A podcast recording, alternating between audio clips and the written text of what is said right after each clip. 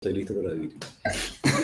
Y estamos nuevamente en vivo, vivos, acá en Liberty TV, en nuestras conversaciones de los jueves. Eh, acá nuestras conversaciones de libres, conversando también sobre Not Apruebo. Hoy día no está con nosotros Vi Sotomayor, que está enfermita, pero va a estar pronto también. Pero nos acompaña co-conduciendo Francesca, eh, nuestra mezzo soprano y vocera de libres. También, como siempre, Isadora Reynolds, casi doctora en lingüística. Casi, Eh, casi. se viene pronto, pronto. Y tenemos hoy día un tremendo, tremendo, tremendo invitado. Estamos esperando hace tiempo. Bueno, ahí estaba en el canal online en pandemia.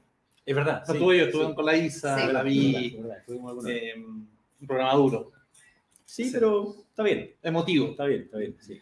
Así que primera vez en pantalla, al menos yo, con el gran Jaime Belolio, ex diputado, ex ministro o cero gobierno. Y bueno, y día académico. Siguiendo la siempre, tradición, siempre he sido un académico. siguiendo la tradición de los Belolios. Nunca político. Nunca, nunca, nunca. sí, claro. Un desvío. Sí. Como de 20 años, pero sí. Sí, porque recuerdo que vengo siguiendo tu carrera hace tiempo. Recuerdo que igual pintaba así como para uno de los, de los académicos de la derecha. Po- podrías haber sido, no sé, un, un Ortúzar, un. No, no sé qué más, otro intelectual de la derecha. Un, un, un Axel Kaiser. eh, y me, no, sé, se- empecé a insultar ya. Eh, pero decidiste en la política. Pero ¿sabes lo que me pasa? Que eh, a mí me gusta la academia. Obviamente me, me- me gustaba hacer clase. Eh, efectivamente me, me fui a estudiar a Chicago, volví, me ofrecieron allá a quedarme a hacer el doctorado, pero fue justo, yo estudié entre el 2008 y el 2010. Eh, tuve la suerte, además, de presenciar cuando fue electo Obama en Chicago, y Obama vivía, bueno, perdón, eso es demasiado cara dura. ¿vale? Yo, yo vivía a cuatro cuadras de la casa de Obama. Eh, y O sea, entonces, no, no, no. Obama se fue a vivir cerca Claro, claro, claro. Claro. Y por tanto me tocó ir al Grand Park, que fue con el discurso que hizo una vez que había, que había ganado y había dos millones de personas y era una cuestión impresionante. Eh, y el ¿Tú sí 2010, votado Obama o McCain? no, McCain, eh, pero, pero así como en términos de, eh, pero escuchando los discursos de Obama, era extraordinario. Y, y probablemente en, en la vuelta siguiente, o sea, como en la reelección, de todas maneras por Obama. Sí, el tipo es realmente extraordinario. Si uno lo miraba antes, era como del tercio de más de izquierda, pero él sabía, eh, y esto ya lo podemos mostrar a Chile, él sabía que siendo del tercio más de izquierda no iba a funcionar. Que para Estados Unidos el, el crecimiento, el empleo, eh, las relaciones internacionales y una serie de otras cosas eran muy relevantes y por tanto si es que él se daba, comillas, el gustito de ser de ese tercio de izquierda, no iba a representar a todos los americanos. Cambió Y- mucho su discurso también. Lo cambió y se fue hacia el centro, se fue hacia una lógica socialdemócrata, eh, que, que- que fue lo que hizo que además, eh, y, y esto lo, lo cuentan los tipos que estaban cerca de él, decían que Obama sabía perfectamente que él como el primer presidente afroamericano tenía que ser un tipo que lo hiciera impecable, porque de lo contrario siempre iban a culpar que esa experiencia iba a ser la que nunca más le iba a abrir la puerta a otro afroamericano. ¿Tú crees que, y, y- y cuando hagamos la conversación con Chile, eh, tú, tú eres, se, se sabe al menos, no, no sé cómo estarán los comités internos, pero que fuiste amigo de Gabriel Boric, el presidente Boric, harto tiempo, en el Congreso. Sí, ¿Será, en ese sentido, tendrá eso un poquito de, de ese Obama como tener un poco la carga de tener que hacerlo bien en el primer, no socialdemócrata, por así decirlo, en la izquierda que gobierna? Un poco como HL1. Mm. O sea, yo creo que de todas maneras, eh, eh, guardando obviamente todas las proporciones, eh, no solamente por, por el hecho de ser el primero del Frente Amplio, sino que por ser un presidente que tiene 36 años. O sea, Representa hay- muchas cosas. Claro, hay, un- hay un cambio generacional muy potente. O sea, una de las razones por las cuales lo eligen dentro de los eh, 100 personas más importantes, digamos, en, en la revista eh, Time, que, eh, que es súper importante, etcétera, sale con Zelensky, sale con Sí, Biden, o sea, sale con un sí, grupo de o gente sea, como World Power. sí. Pero es, o- entre otras cosas de las que se rescata ahí es que es el presidente más joven de Latinoamérica. Y uno de los mundo, presidentes del mundo más joven también, con, con- con un tremendo apoyo. Pueden haber algunos no democráticos que sean más jóvenes, digamos, pero, pero electos democráticamente, eh, él es. Entonces, obviamente que ahí hay una carga súper relevante. Yo creo otra también, que se ha escuchado a, a personas que trabajan en, en torno a él o que son cercanas a él, que sabe que él, él no quiere ser el, el típico em, presidente de izquierda latinoamericana que se echa a la economía eh, y que por tanto eh, a través de utopías hace que sea imposible llegar a, eh, no solo al final del mandato, sino que, que, que llega al final del mandato, sino que a, no poder hacer su programa. Eh, entonces yo creo que ahí él tiene esa, esa misma tensión, lo que ocurre es que lamentablemente se pone adentro de su propia coalición al Partido Comunista, eh, que no cree en esa tesis, que, que, es una tesis un poquito distinta. Entonces, hoy día se ve esa, esa tensión. Pero, pero para terminar. Es un mal matrimonio. Eh, ¿Por qué no me quedé allá? Eh, porque en 2010 ganó Sebastián Piñera. yo terminé mi programa en Chicago a mediados del 2010. Y a pesar de que me El último Chicago Boys. Claro. el, verdadero Chicago Boys es mi hijo Jaime que nació allá. Ese sí que sí. Además fue made in Chicago. Así que ese sí que sí. Todo el proceso. el proceso completo. Eh, y además es gringo, eh, va a tener pasaporte italiano y chileno, así que puede ser un espía extraordinario. El MI6 está por llamar. y, y, por eso obviamente no, no, nos volvimos a Chile porque el, el, proyecto familiar, pero también político, estaba acá, no, no, no, no allá ni, ni, dedicándome como full a la academia. Hice clases, me encanta hacer clases, los cuento súper entretenidos, pero yo yo no me considero un intelectual. Sí me considero una persona que, es capaz de unir los mundos entre el intelectual y la lógica más como del territorio, la lógica más práctica, la bajada comunicacional hacia qué es lo que se puede hacer. Que eso en la eh, derecha no, no, es muy común. O sea, en ninguna parte. o sea, sí, es, poco común, claro. A mí me agarraban para el deseo, me, decían en, el Congreso y en otro ¿Se puede decir huevo? Ah, perdón, me agarraban para el huevo. Me decían, me decían ¿en, qué tiempo leís tanto? Y sabéis de esto, bueno, y digo, bueno, porque, porque me gusta leer, uno. Eh, segundo, porque viajo desde Wynn a Valparaíso todos los días y eso significa como una hora y media y estando tres horas en el auto, no sé qué hacen ustedes, digo, pero yo leo, ¿cachai? Yo sé como, claro. Yo me mareo, así que no puedo. Bueno, es que yo me mareaba el primer mes y medio. Y ahí ya hasta que después, sí, hasta que después el oído medio se ajustó y cachó que tenía que recibir la lectura. Y, y otra cosa que, que, también en ese momento fue importante para mí, eh, cuando yo fui presidente de la FEUC. El año 2003, eh, mucho tiempo atrás, mucho más pelo atrás y otras cosas. Vamos, eh, barba, Menos barba, menos barba, vamos a la barbita blanca, además, eh, el Partido Comunista en mi época, en 2003, era de centro. En el concierto de la Confeche. No, no, no, no, no, no, no, en el concierto nacional, de la Confeche, de los estudiantes universitarios. Porque la FEUC era distinto. Eh, y la FEUC obviamente era distinto. Eh, no, más que Gorbachev, lo que me pasó es que eh, lo que te quiero decir es que ahí me tocó aprender a no solo convivir, sino que eh, darme cuenta de todo el mundo que había del Partido Comunista hacia la izquierda. Y hoy día el Partido Comunista en el concierto universitario es de derecha. Eh, y en algunas partes es como el único partido de derecha. O sea, es una cuestión brutal. y entonces yo me, interesé en saber por qué, pensábamos tan radicalmente distintos. Bueno, y entonces me, me acuerdo haberme acercado al presidente de la fecha, Julio Lira, Em, y, él me dijo, no, puta, mira, eh, Marx y Hegel y Lenin, y, me dio, y Trotsky, bueno, y una serie de, otros, y dije, tengo que leerlo. Si quiero debatir con él, tengo que saber de eso también, si no, ¿cómo voy a poder debatirlo? Y una vez en el Congreso, una de las cosas que más me gustaba era literalmente cruzar desde mi puesto e ir a sentarme al otro lado, donde había entrado esta comillas bancada estudiantil, eh, que era eh, Giorgio Jackson. El poder máximo del partido. Gabriel, eh, Vlado la Carol Cariola y la Camila Vallejo, eh, que de ellos, salvo Vlado, todos habían sido presidentes de eh, sus federaciones, tres de la Chile y uno de la Católica, entonces cuando hablaban de bancada estudiantil, yo me levantaba la mano y decía, oye, bueno, yo también fui dirigente estudiantil. Lo que pasa es que representé a otra, representé de otra manera distinta, pero yo también lo era. Y, en esos debates, y termino al tiro, dentro de la UI me huevaban y me decían, oye, pero ¿por qué pasáis tanto tiempo allá? Y, y no discutís con nosotros sé, porque ya sé cómo piensan ustedes, pues, si lo que me interesa es saber cómo piensan ellos eh, y poder a ellos eh, tratar de persuadirlos e interpelarlos en sus propias ideas. Eh, y eso fue lo que me hizo ser más cercano a Gabriel Boric. Sigo teniendo una buena relación, nos no escribimos seguido, no sé, dos, tres veces a la semana. Eh, tampoco quiero ser pesado todos los días para mandarle así como un pliego, ¿cachai? De, de... Pero mándale memes, por último. para, que se le aliviane un poco la cosa. A veces le digo, sí, hola, ¿cómo está? Y abrazo. Pero, pero otras veces, oye, wow, ¿cómo hacen esta cuestión? Esta vaina inaceptable, güey. Le manda ya papacho de vez en cuando para que no, para bajarle la... Y, y sí, sigo teniendo una buena relación con él. Em, conozco, obviamente, a, varios de los que hoy día están en el Frente Amplio, lo cual significa una pequeña ventaja en saber cómo piensan.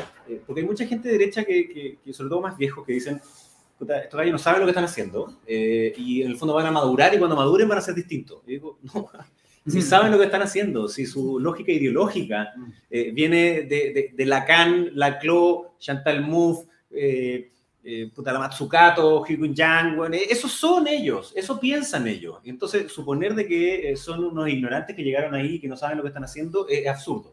Sí entraron con una soberbia infinita, de que pensar que porque eran ellos, entonces todo iba a ser distinto y entonces no iba a haber más manifestaciones en Plaza Italia, que en Araucanía iba a estar todo bien eh, y que la migración iba a parar eh, y que no, que todo iba a estar fantástico porque eran ellos, pues, imagínate. Nos vamos a meter con todos esos temas, pero un segundito. Una, una, y chocaron con la realidad. Para el, tema, para el tema generacional y pasamos a otros temas que yo sé que la Isa quiere preguntar de la Araucanía. No, no, no, no, le quería preguntar de otra cosa, pero después se viene de la Araucanía. Eh, quería preguntarte un tema, o sea, sobre eso mismo que sí, a nivel generacional, no hay mucha posibilidad de estudios comparados porque han habido pocos presidentes de 35 años, o sea, eh, y en general es más bien un fenómeno contemporáneo. Sí. Eh, ¿Qué crees tú que va a pasar en la política en los próximos 5, 10, 20 años en ese sentido, en términos generacionales?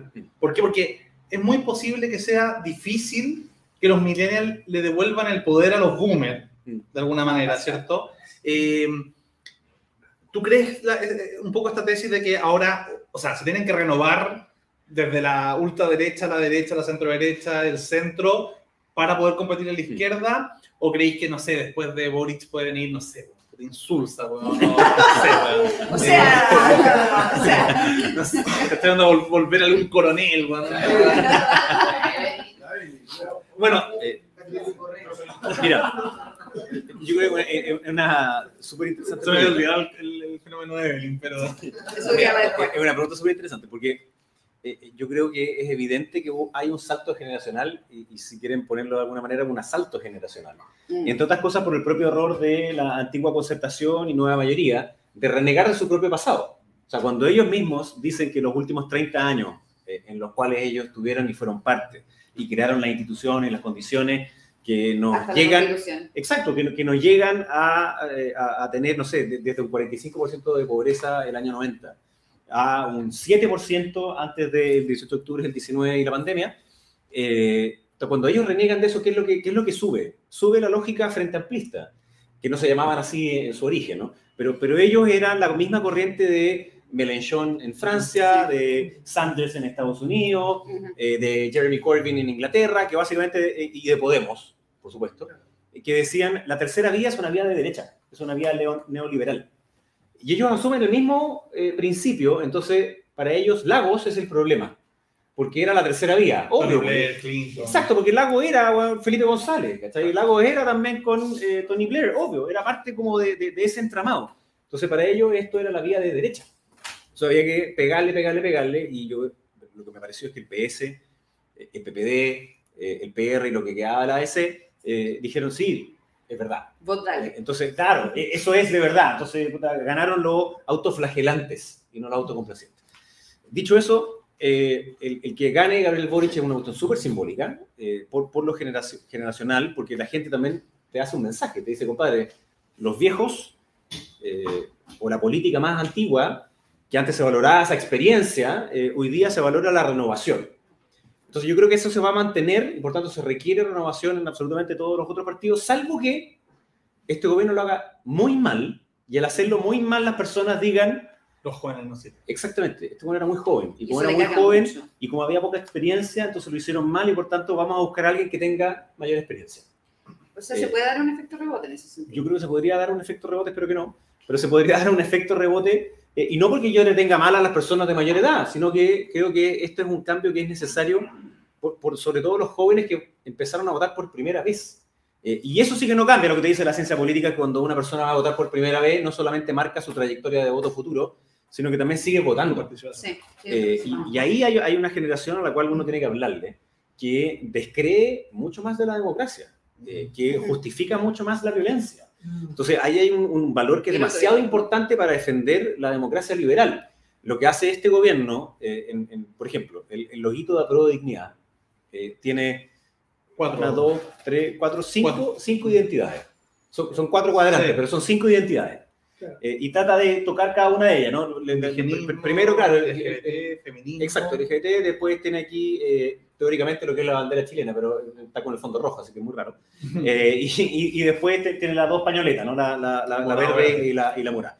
Entonces ellos se basan en, en la lógica de eh, las identidades. Tenemos verde, o sea, Eh, morado y muy bien, negro y bien. amarillo. Como más capitalista. Muy bien. Tenemos feminismo. Tenemos feminismo. Está bien, muy bien. Antiviolencia de género, perfecto. Eh, El, el feminismo liberal es algo que la derecha tiene que abrazar. pues. Eh, no, no, no, no, no, no, no mirar, no mirar de lejos. Eh, y, y, por tanto, no dejarle solo el espacio al feminismo radical. que es una cuestión que, que a mí me parece que, que es evidente. Lo mismo con respecto al medioambientalismo, que no tiene por qué ser eh, el ecologismo que te dice que eh, el, el mundo y el país tiene que ser e- ecocéntrico en vez de antropocéntrico, donde lo que importa más es la ecología que la persona. No, pues, son- Sandía, ¿cierto? Verde por fuera, rojo por dentro. Claro, entonces, eh, esa cuestión radical al final que no pone a la persona por delante, eh, puta, significa que es un desmedro de los derechos humanos. Eh, si cuando tú pones al mismo nivel los derechos de los animales, los derechos de la ecología y los derechos de las personas, a quienes estás rebajando es a los derechos humanos de las personas, no, no- no los otros, digamos. Entonces ahí hay un problema que, que- que es de eh, una democracia liberal, eh, en la cual creo que hay un problema mundial, pero que este gobierno tiene esa tensión permanente. Eh, y entonces, salvo que eh, tenga muy malos eh, resultados en, en- en lo político, en lo económico, en lo social, eh, podría haber ese efecto rebote. Eh, pero yo espero que, claro, que, que- que no, eso, que no ocurra eso. Tenemos el Boric de derecha. Hablando de eso, no sé. yo, yo, por ejemplo, a Boric lo considero un demócrata. Sí, Lo, lo considero una persona, para mí, que, que crea puentes entre distintas percepciones. O sea, nuestro presidente tuvo que aguantar que le tiraran una chela encima, simplemente por tratar de ir por una opción que, a fin de cuentas, lograba puentes entre distintas vis- visiones. Yo, yo, por lo menos, le tengo mucho respeto y cariño por eso mismo. Ahora bien, encuentro que hay una diferencia entre el demócrata Boric y lo que ha pasado con la instalación de su gobierno desde los ministerios, Ceremis y en adelante. No sé qué opinión podrás tener tú de, de lo que ha sido la instalación de este gobierno.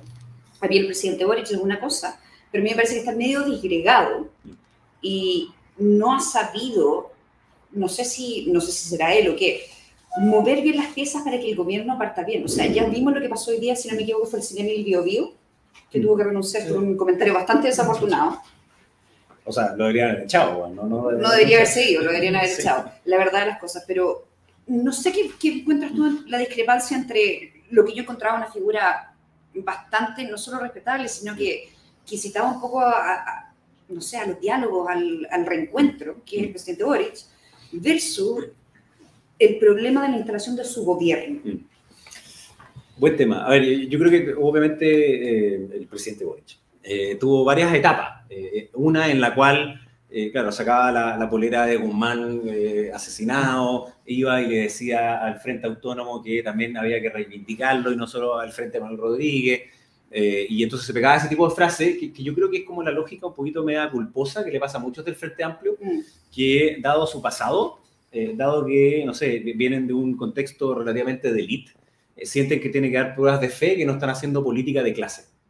Eh, y entonces se van más allá de lo que deberían irse. Cosa que, por ejemplo, nunca le pasó a Pablo Vidal. Eh, porque Pablo Vidal eh, eh, eh, era hijo de pastor evangélico de Maipú, pues, entonces no tenía por qué andar demostrando algo, ¿cachai? Sino que ya lo era y era completamente libre en eso.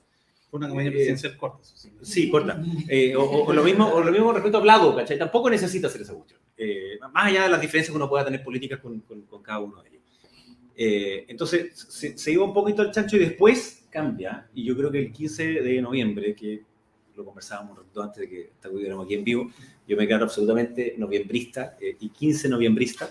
Eh, fui parte de esa conversación que terminó de madrugada. Eh, de hecho, fue el día que más me tocó parlamentar, eh, es decir, eh, realmente conversar con personas distintas, a pesar de que llevaba como cinco años siendo diputado. Ese ¿Quién fue el día clave de ese día? Cuéntanos por menores. Primicia. Yo estaba, yo estaba con el celular desde Australia esperando la declaración. Como Dos de la mañana. Bueno, estuve ahí, Sí. ahí. Bueno, al- alguien dijo por ahí que, que- que todo, todo periodo eh, de como acuerdo así como crítico tiene que terminar de madrugada, si no, no vale la pena. pues, bueno. Si, si termina bueno, a las 8 de la noche, significa que no fue, No fue nada. no, no fue suficientemente bueno, importante. Pero, pero an- an- antes de volver al 15, eh, yo comparto contigo, yo creo que Gabriel es una persona profundamente democrática, es una persona que es abierta a escuchar distintas ideas, eh, y es súper distinto eh, bueno, obviamente el, el Gabriel Boric, llamémoslo así, de la primera vuelta, que el de la segunda. De hecho, en segunda vuelta hasta aparece la bandera chilena eh, y, dice que está a favor del rodeo. eh, y, y- Ricardo Lago demasiado rápido. y empieza, empieza a hablar de eh, seguridad, eh, a pesar de que quienes conocíamos, digamos, sus votaciones, sabíamos que había votado en contra de cada una de esas cosas, pero eh, hizo algo que es importante, eh, que era dar esa lógica como más eh, socialdemócrata eh, de eh, tratar de representar a todo el país, no solamente a un sector de- de- del país. Y es súper distinta la moneda chica que la moneda. O sea, cuando estaba en la moneda chica, era lo simbólico, eh, era él, como la figura de él, eh, que llamaba la Le estaban atención. diciendo, ay, pero mira qué lindo sus No, calcetines. no, pero era así, blancos". Y se cayó impresionante. un poco el cuento, andaba como muy Dalai Lama también.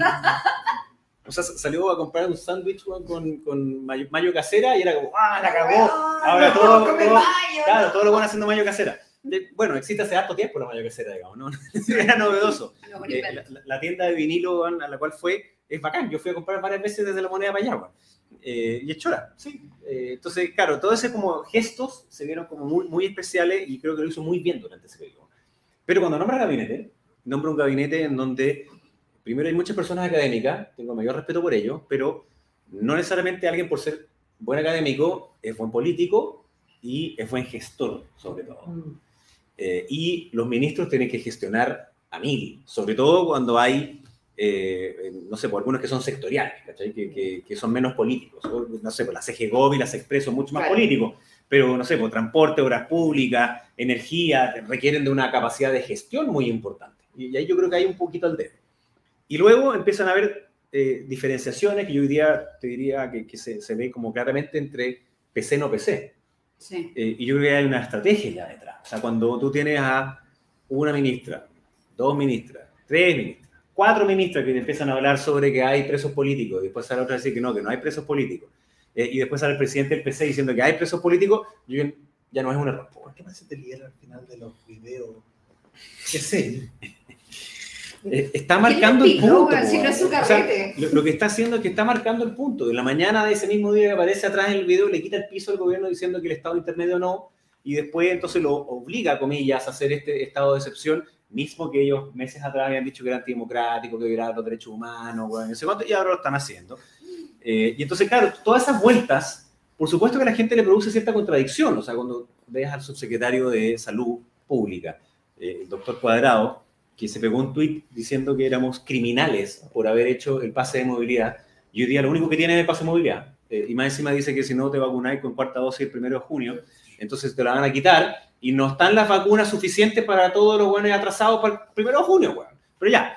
Entonces, cuando tú te das cuenta de que te trata de criminal y después él dice que la política en verdad es la que tiene que hacer, o los colegios, ¿ah? Eh, eh, O sea, voltereta fue. Acusar- inmediata. acusaron a Raúl Figueroa por abrir los colegios y ahora el, el ministro dice, puta, nos demoramos en abrir los colegios, weón. Obvio, pues, weón, si era obvio, pues, si es obvio que es un problema, si los colegios en los sectores más vulnerables no solamente son educación, sino que son aquellos que levantan la alerta sobre potenciales abusos, sobre vulnerabilidades que tienen eh, esos Y niños y niñas. comida, la fuente del desayuno de Entonces, eh, eh, es muy potente lo que hacen esos colegios en, en, distintas, en distintos lugares. Eh, entonces, claro, esa diferenciación eh, hace que el, gobierno entra con esta eh, como impronta muy, un poquito entre prepotente y soberbia. y, aquí puedo contarles una, nosotros les dijimos EBS que Araucanía, y lo, lo toco brevemente para después entrar más en detalle, que había que separar las cosas. Que uno eran las legítimas reivindicaciones del pueblo mapuche que tiene que ver con las tierras, los títulos de merced, eh, y, y que no, no- no es que tengan eh, el problema hace 500 años, como dicen algunos, como que fuera con la la conquista española, porque de hecho llegaron a acuerdos con los españoles y llegaron a sucesivos acuerdos. El Sí. problema es más bien eh, desde, si queréis, Cornelio Saavedra en adelante, de la comillas pacificación de la Araucanía en adelante. Y eso es una cosa, política, legítima, eh, y otra son aquellos que se cuelgan de esa causa para hacer narcotráfico, vender eh, madera robada, vender armas eh, y hacer crimen organizado eh, y hacer terrorismo. Entonces, nosotros le dijimos siempre, diferencia esa cuestión. Obvio, a la extrema derecha no le conviene hacer esa diferencia. A la extrema izquierda tampoco, porque además justifican esa, esa violencia. Y de ahí se sigue, eh, y nos dijeron, no, pero bueno, es que nosotros somos distintos. Ustedes son los representantes de los opresores del pueblo, entonces cuando nosotros lleguemos, dado que sacamos bueno, la mayoría del pueblo, somos sus representantes, todo va a ser distinto. Entonces ahí se entiende por qué la ministra de Interior trata de entrar a Temo con el papá de, eh, eh, de eh, Camilo Catrillanca, que fue asesinado, eh, y la agarran a balazos. po.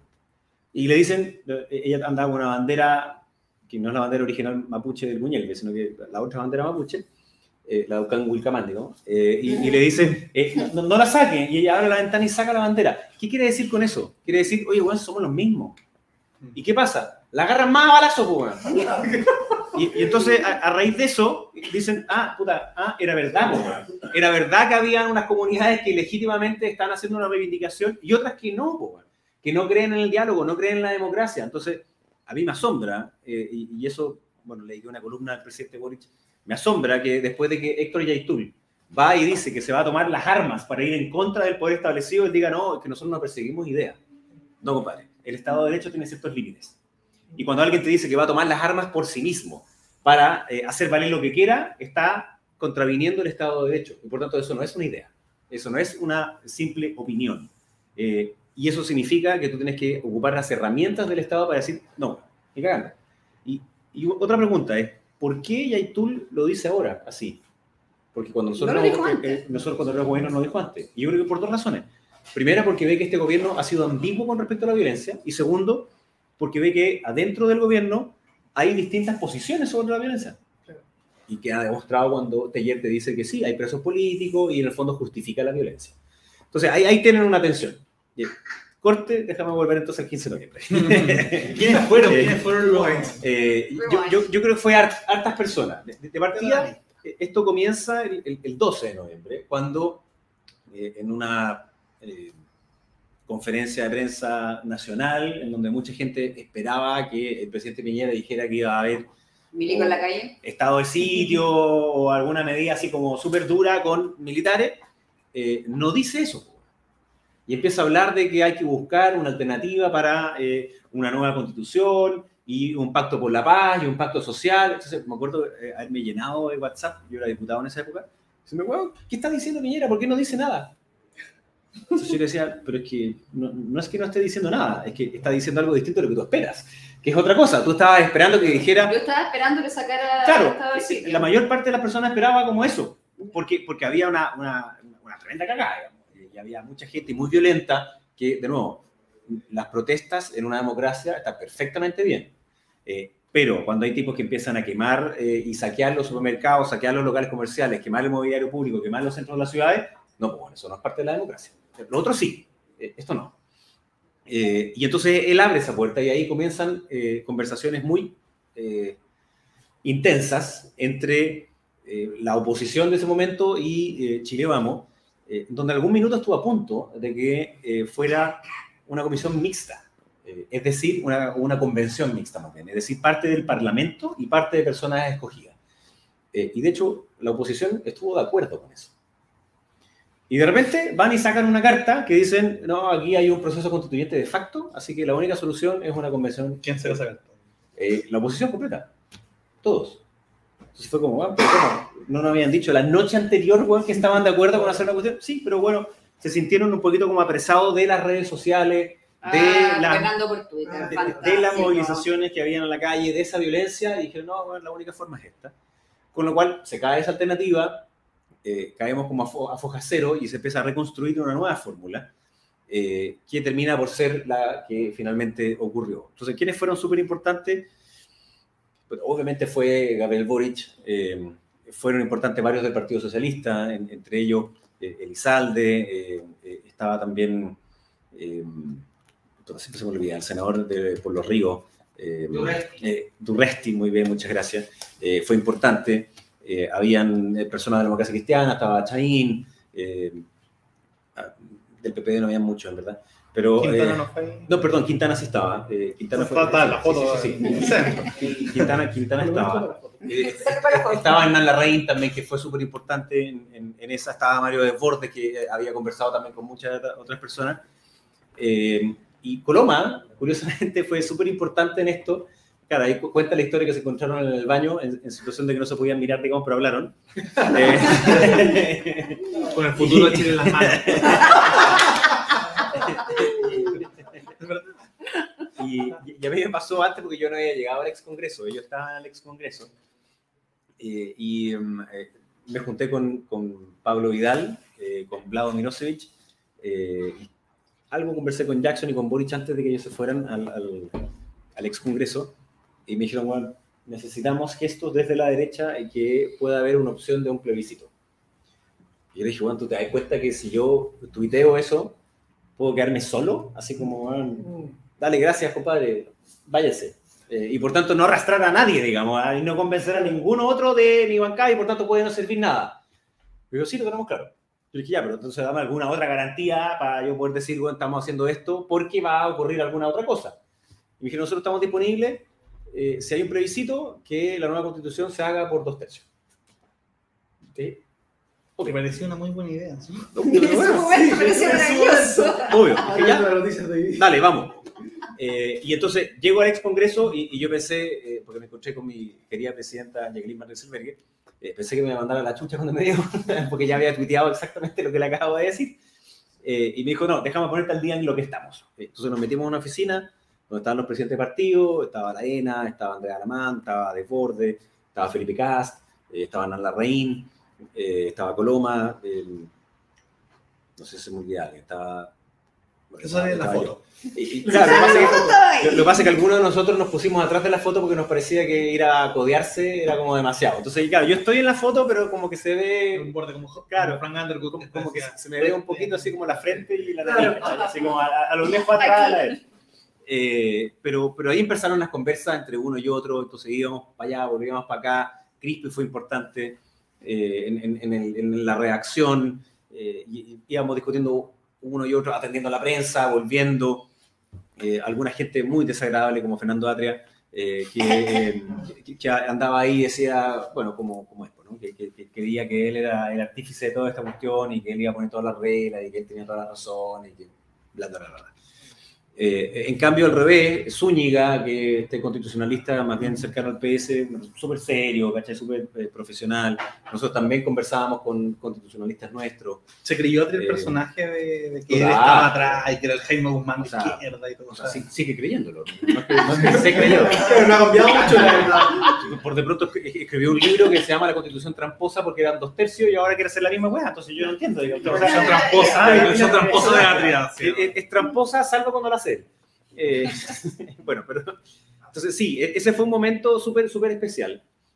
Llegas, hace esa pauta eh, de prensa eh, eh, y, y Boric firma sabiendo que su partido estaba en contra. Supremo. Sabiendo que, eh, que Charpe estaba en contra, eh, que Ahí se quiebra esa relación. se quiebra completamente. El, el PC Cosa que me parece eh, maravillosa. hi- hizo una pantomima. El, el PC fue a una reunión en la mañana, estuvo cinco minutos, se paró y se fue. ¿Por qué? Porque estaban por la vía no institucional. po. Así que bueno, nunca jamás iban a estar de acuerdo con esta cuestión. Por de pronto, imagínate, eh, después del 18 de octubre, no, creo que nos citaron el 20, a votar en el Congreso, que era fin de semana. Votaron en contra. Votaron en contra de bajar 30 pesos con el, el precio del metro. weón. Solo para que votaron en- Votaron en contra. El PC votó en contra, sí. Solo por hinchar la wea. No, Obvio, pero no, no, 30 pesos pero, pero- 30 pero- pero no era por, no era por hinchar la hueá, era porque ellos creían verdaderamente que ahora sí que sí Marx tenía la razón. O sea, ahora sí que sí venía esta revolución, ¿cachai? Y que, y que entonces el capitalismo se había autodestruido a sí mismo. O sea, ahora sí que sí. Y, y eso lo creían durante mucho rato. Eh, votaron en contra del de, eh, el, el acuerdo. Votaron en contra de que existiera la posibilidad de hacer un plebiscito y que existiera una convención.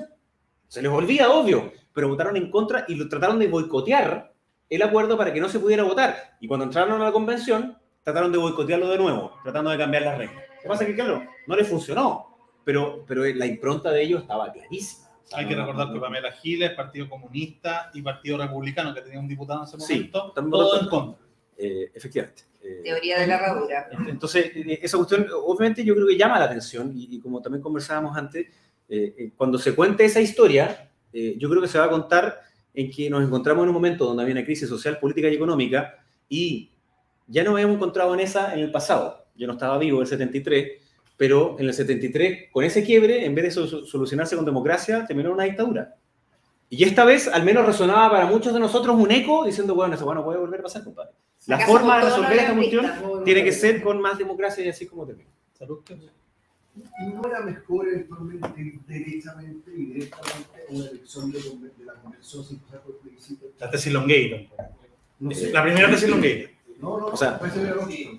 No, no, eh, esa era la tesis del presidente Piñera, era la tesis de Joaquín Lavín, era la tesis que además, bueno, en algún momento se va a escribir, digamos, la, la- la historia completa y no sé con cuán, cuán fiel va a ser a la cuestión.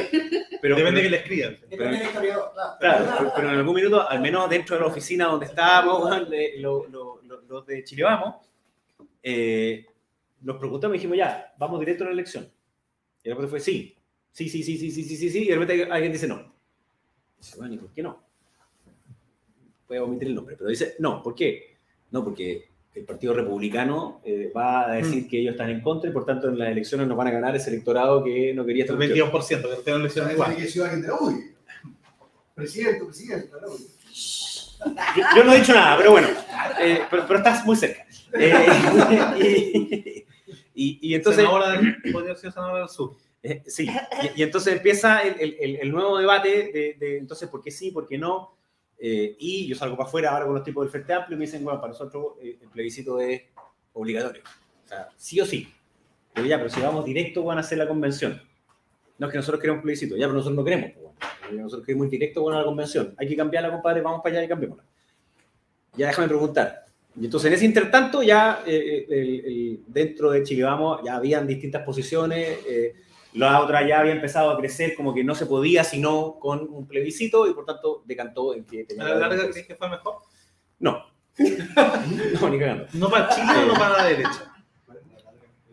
Eh, ambas, te diría, porque, porque yo creo que era, era bastante evidente que ya en ese momento eh, la constitución, y ahora también, eh, lo sigo creyendo, ya había cumplido un ciclo, que estaba resquiverajada en, en múltiples partes, y había cumplido un ciclo que había sido exitoso, pero eh, que ya necesitaba de un recambio que, que no era solamente un maquillaje de un par de cuestiones, sino que era algo que se sintiera parte de todos, que fue el mandato además que firmamos ese día.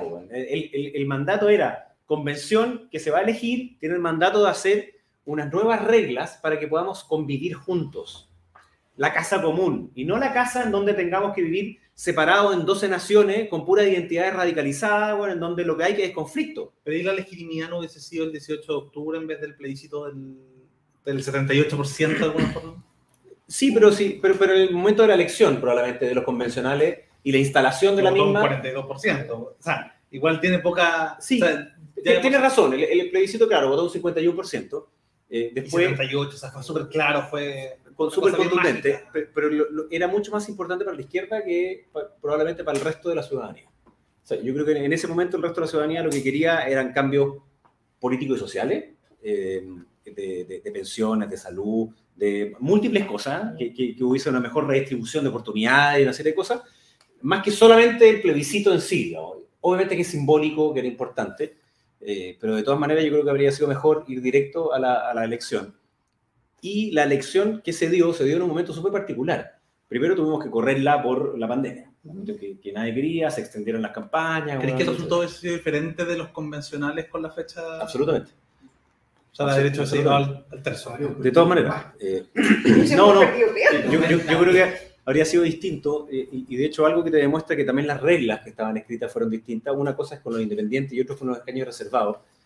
Cuestión que se aprobó después, Después de- del plebiscito. después del plebiscito, que ya era una cuestión rara. digamos. Sí, digámoslo. Eh, porque, y te pongo un ejemplo concreto del distrito que yo conozco. 14, ¿ah? provincia del Maipo, Melipilla y Talagante. Eh, eh, ese, fin de, ese fin de semana, porque fueron en dos días las votaciones, eh, Chile Vamos sacó 100.000 votos en concejales, 80.000 votos en alcalde, 59.000 votos en gobernadores regionales, y estoy sumando el rojo de Vars, y, y, y, y 51.000 votos en convencionales. Entonces, ¿cómo explicas que 100.000 tipos fueron a votar por concejales de centro derecha, pero 51.000 votaron por convencionales de centro derecha? No Y. En la elección de un año y medio antes eh, de diputado, entre Coloma y yo habíamos sacado 70.000 votos, 75.000 votos. Y después se recuperó igual. Entonces, eh, bueno, es que eso es lo que te quiero decir. Entonces, me tocó eh, que Tú eres ministro para el plebiscito. Eh, para el plebiscito yo era ministro ya. Eh, me, me tocó eh, hablar con distintas personas eh, cuando se fue después la elección, votantes míos. Le digo, oye, bueno, ¿por qué votaste convencional? Entonces uno me dice, no, bueno, Francisco Cabaño en la lista del pueblo.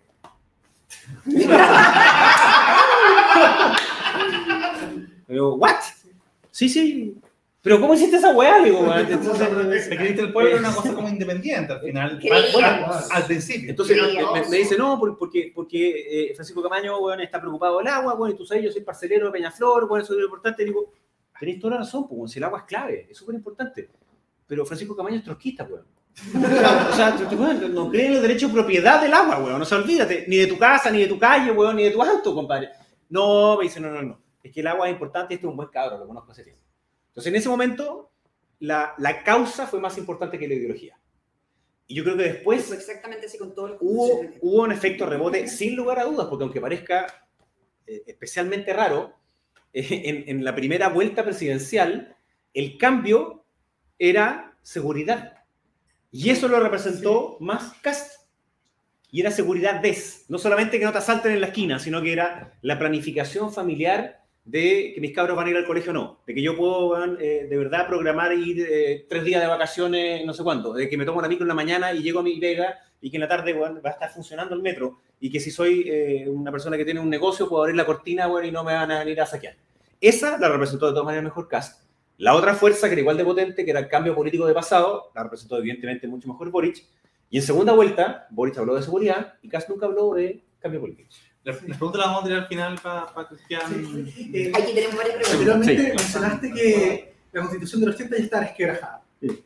Que era necesario hacer un nuevo pacto social, escribir una nueva constitución, pero el tema es que, por lo que dejo entrever de lo que nos dices, la derecha se demoró mucho en hacer ese análisis. ¿Tú crees que si la derecha hubiera sido más proactiva y hubiera hecho ese análisis, se hubiera evitado todo este escándalo que tenemos ahora? No sé si se habría evitado todo, pero de todas maneras habría sido otro escenario. Eh, y, y sí creo que la derecha en eso fue muy reactiva. Eh, de hecho, Para variar. sí, obvio. eh, imagínate, yo soy parte de la UDI, a pesar de que una parte de la UDI no me considera de la UDI. Ni los liberales se consideran UDI. nosotros tampoco. y, y- y- y pasaba ahí, pues, que eh, había esta como tensión de no, compadre, no me cambien mucho las reglas, ¿cachai? Aguantémoslas, weón, y no, no es necesario, lo que se requieren son otras prioridades. Eh, y a raíz de otras cosas que no sé, te puedo contar después, pero nosotros hicimos una especie como de diagnóstico Eso para ministro so- sobre como el, el 18 de septiembre, el 18 de octubre y, y le sumamos otro instrumento. Entonces me junté con 96 intelectuales, personas eh, que ap- aportaban como una discusión pública y etcétera. Y entre ellas me junté con el presidente Lago. Y, y Lo nos ahora. juntamos un año y medio. eh, o sea, nos juntamos un año y medio. Nos juntamos una hora y media. Ah, ya. Se casaron, se casaron. Que fue como una media. Nos juntamos una hora y media, ¿verdad? De, de la cual yo, yo hablé como 20 minutos y él habló una hora 10. Eh, pe- pero fue extraordinario y fue una súper buena conversa. Y yo le pregunté entre medio, le dije, presidente, le dije, ¿por qué no plebiscitaron la constitución del 2005? Porque tu partido. Eh, y, y me di- no, ¿sabes lo que me dijo? Porque a nadie se le ocurrió. güey. Y tiene toda la razón del mundo, porque en ese momento no era necesario hacer ese gesto, comillas, de validación hacia la ciudadanía, porque ya era legítimo que el Congreso la modificara y que era el Congreso pleno el que la ratificaba. Cuando extrañamente el 89 sí la plebiscitaron. El 89 sí, porque claro, veníamos saliendo de dictadura. Entonces era una cuestión que necesitabas hacerlo. Y aquí el, el- el mandato estaba puesto con el Congreso pleno. Entonces, a nadie se le ocurrió. Pero obviamente si hubiese ocurrido eso, habría sido ya distinto. Y por supuesto, si la derecha no, no- hubiese, eh, y es lo que te quería decir antes, eh, yo me formé en una derecha que te decía hay que defender las ideas. Pero en algún minuto yo empecé a levantar la mano y dije, bueno, ¿y en qué minuto vamos a promover nuestras ideas, bueno? Claro. Por- por- porque está, está bien jugar a la defensa, pues. Claro. Está bien, ¿cachai? Sí, está bien. Yo jugaba arquero cuando chico. Pero, pero, en algún minuto tienes que decir, ¿sabes qué? Yo creo que mis ideas son buenas, pues, weón. Entonces no solamente quiero ir a defenderlas, sino que quiero promoverlas. Quiero estar en el debate público, quiero ir a los distintos sectores para decir, a las universidades, bueno, a los foros, decir, yo creo que estas ideas de una democracia liberal son mejores, pues, weón. Te, te voy a imponer un par de preguntas, así como repito, y ahí pasamos la palabra. Porque es que tengo Espérate, muchas. no tratamos la. Araucanía. Tengo muchos, sí, porque nos falta la localidad, nos faltan muchos temas. Espérate, permiso, pero Así que esto está muy bueno. Al- algo decir recién sobre el tema de esta gente que votó, ¿cierto? Por, eh, por la lista del pueblo y votaba, no sé, concejal UDI. Sí. ¿No creéis que hubo un error ahí de, de la derecha, de las élites de los políticos de derecha, a propósito que estuviste con, ¿cierto? hace poquito con, con el programa París y los Bad Boys, eh, que, que intentaron monopolizar, ¿cierto?, la lista parlamentaria del Partido Republicano y de Bópolis, ambos Mm. tragándose sapos que no querían tragarse, eh, en vez de haberle dado la posibilidad a la Felice y Forrado, por ejemplo, que quería hacer lista, pero de alguna forma se hubiese llevado esos votos de esa, en vez de votar trotskista, Mm. hubiesen votado probablemente Felice y Forrado, que hubiesen sido gente con la cual probablemente eh, independientes no neutrales, Bópolis, hubiese podido llegar a acuerdo en la convención. O sea, hubo como una cosa muy de arriba hacia abajo. Eh, ¿No creéis que quizás haberle dado más opciones a los independientes de derecha hubiese sido mejor?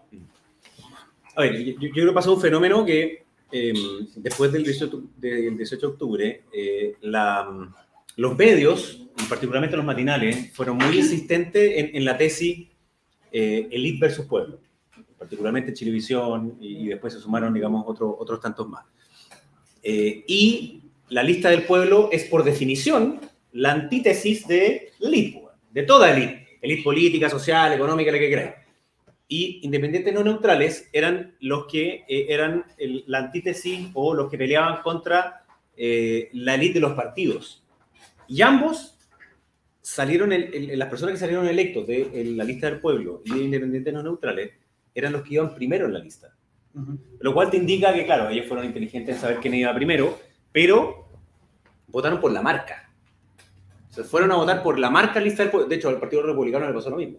Eh, En la elección de diputados salieron eh, eh, desproporcionadamente más los que iban primeros en la lista del Partido Que Republicano. siempre es como si sea política 101. igual, Exacto. Siempre pasa. Pero, pero porque votaste por una marca. Pero votaste por, por una marca. Pero, pero te ponían primero porque la marca significaba algo. Y los partidos tradicionales, la marca ya no significaba tanto. Y la política se transformaba en una cuestión más bien del personaje. En cambio, aquí volvió a ser como de marca. Entonces, el- el- la, la lista del pueblo era una marca potente en donde escogían al primero. Habían otras personas como el pelado Bade que iba tercero, pero ya sabemos, eh, ya sabemos lo que pasó después. Eh, y, y- y- y hay una cuestión interesante, que el- el- el- la lista del pueblo era una como reacción inorgánica frente a esta disputa elite-pueblo. Y cuando... Pero no sin nada. Nada, porque tenían causas completamente distintas.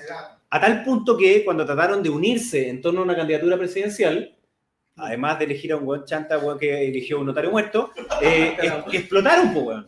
¿Y por qué explotaron? Porque no tenían una causa común. Eran cada una de sus causas radicalizadas por separada. Entonces, eh, lo que se suponía, y por eso el Frente Amplio, eh, el PC, eh, votaron en contra de que los independientes se pudieran agrupar, era porque sabían que esas listas de independientes le iban a sacar más votos a ellos que a nosotros. ¿Quién vota a favor? Porque Pepe conversamos hace poco y me decía, sea, qué idiotez. O sea, la, la derecha Ya, pero- pensaba que con eso se iba a cagar la izquierda. Claro, pero, pero Pepe y yo votamos a favor, pues, weón, que no sea mentiroso, pues, weón. y, y- y redactamos en parte la weá, pues, weón. ¿sí? Lo que pasa es que después cambió, de- no, no- no fue exactamente igual como salió de la Cámara de Diputados como después terminó en, en el Senado. Entonces, para terminar en eso, eh, lo que ocurrió es que entre, la, entre Chile Vamos, llamémoslo así, eh, y, y el Partido Republicano, más eh, la ex concertación o ex nueva mayoría, perdieron 40 puntos de votación. 26 de los cuales los perdió la nueva mayoría, 24, perdón, los perdió la nueva mayoría y 16 los perdió Chile Vamos. Entonces uno podría decir, ah, puta, weón, salimos mejor. No, pues, weón, porque en verdad sacamos, weón, un 22%. No sé, que No, al final- lista del pueblo queda bien proporcional a lo que es la realidad. Exacto. Y, y- y- y a la DC, la DC sacó uno. El Bueno, presidente del en partido. verdad eran dos, pero, pero en verdad ese, ese segundo nunca fue de, DC. Se sacó uno. Y el PPD tenía dos o tres. Eh, Entonces, demolieron, ¿cachai? A los antiguos partidos de la nueva mayoría, salvo el colectivo socialista, que pasó a ser, dentro de la convención, de centro.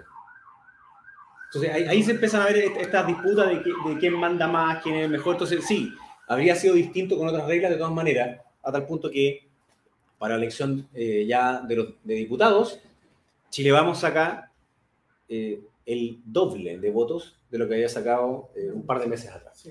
El tercio. Oye, un poco por lo que estás mencionando ahora, yo hace tiempo tengo una tesis de, de que ahora el espectro derecha-izquierda, centro, como que ya no tiene mucho sentido, está un poquito diluido. ¿No crees tú que ya es más válido hablar de demócratas versus populistas. Eh, sí, tienes razón.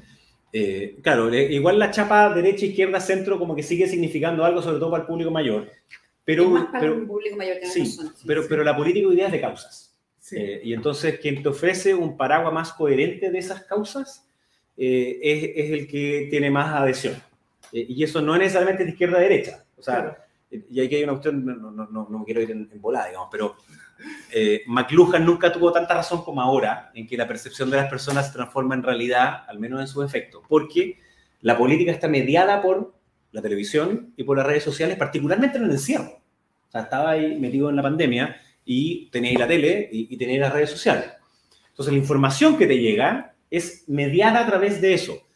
Eh, cuestión que obviamente nunca aprendió eh, Marcos Barraza, eh, con- eh, que es constituyente, porque cuando le preguntaron sobre la eliminación del Senado, él dice, pero weón, yo me meto a Twitter, weón, y están todos, weón, a favor de la eliminación. Weón, que alguien le enseñe, por favor, lo que es un algoritmo, weón, que alguien le enseñe lo que significa, lo que es lo que es Twitter, weón, que alguien le enseñe esa weá, pero ya, ok. Sup- Supongamos que ya lo supo. Eh, entonces, hoy día las personas ven la realidad como simples fragmentos y responden a esos fragmentos sin necesidad de coherencia. Y entonces es perfectamente compatible ir a tirar una bomba molotov a la Plaza Italia y al día siguiente ir a comprar unas zapatillas Jordan con el CMR Falabella, weón. Claro, y, y puta, y, y- y- y- y entonces, weón, Marx se da 150 mil vueltas, weón, en su tumba, weón, suponiendo que el salario del obrero, su extensión es, es, weón, el capitalismo puro en una tarjeta de crédito. Sí, pero esa es la Y de realidad. y de Eh, de casa tiendas, además, Sí, imagínate. de grandes Eh, pero, eh, pero no le es incoherente para ellos, porque tienes razón, eh, el, tipo quiere consumir, pero al mismo tiempo no quiere neoliberalismo. Quiere eh, que sea full ecocéntrico, pero en verdad quiere tener weón, antenas de celular por todas partes y que no weón, haya en ninguna parte un, un hoyo negro. weón, no. Y así sucesivamente. Entonces, Sí, yo parece... creo que le, le quitáis el 4G a la población y ahí sí que hay no, social, pero sí que le llega la señal. Pero, Eso. y, y de 5G, no de 4. Entonces, Claro. pero de todas yo maneras... de, de todas maneras, entonces, esas contradicciones hacen que hoy día la política no sea eh, como un, un cuadro hiperrealista a la, a la Claudio Bravo. Claudio Bravo no nuestro extraordinario arquero, sino que Claudio Bravo el pintor. Eh, y es más bien una especie como de mosaico, en donde cada uno hace su modelo para armar. Eh, y que es, es completamente a veces contradictorio si tú lo ves desde la perspectiva como Pero eso es como increíblemente ideológica. moderno. así. absolutamente como moderno. Eso es, pues, eso es. Y de ahí que viene la dificultad de la eh, democracia liberal, porque, eh, y esto lo explica súper bien Fukuyama en, en el libro, se puede saltar las primeras 10 páginas donde se vuelve a decir de por qué escribió el fin de la historia, en verdad no es el fin de la historia. Eh, entonces, después de eso, Lo trajo la moneda chile, ¿no? ¿Estuviste ahí? Sí, lo, lo trajo, lo trajo, estuvo muy bueno. Eh, y ahí él habla en, en identity, que es identidad, dice una cosa que es muy potente, dice las personas, eh, al, al caerse los referentes propios que te hacen generar una anomia, es decir, que no hay vínculos que te permitan eh, ser parte como una comunidad, eh, ¿cuáles son esos referentes? Los buscan internamente, entonces hay una subjetividad propia de pertenecer a una tribu. Y en esa tribu yo me doy cuenta si es que eh, me, me- me- no, no solo me, me representan y me, eh, me permiten desarrollar mi identidad con las reglas actuales y me reconocen, sino que además lo que quiero es que mi identidad sea la que otros buenos también tengan. Por tanto, esa identidad se transforma en su dignidad y su dignidad no es negociable. pues. Eh, entonces, como no es negociable, y al tiro, como no es negociable, lo, lo que hacen esas personas es que te dicen, genero al frente a un mito antagónico porque necesito reafirmar mi propia identidad. Déjame verte solo un ejemplo. El ciclista, eh, El ciclista furioso. ciclista furioso, claro, que, que- que es fuente de virtud, eh, y entonces, puta, eh, eh, eh, es mino, mina, weón, y que puta a toda raja, que no contamina, y un bacán, weón, y Los etcétera. peatones furiosos Eh, somos, somos más proletarios que los ciclistas. Ellos son la clase media.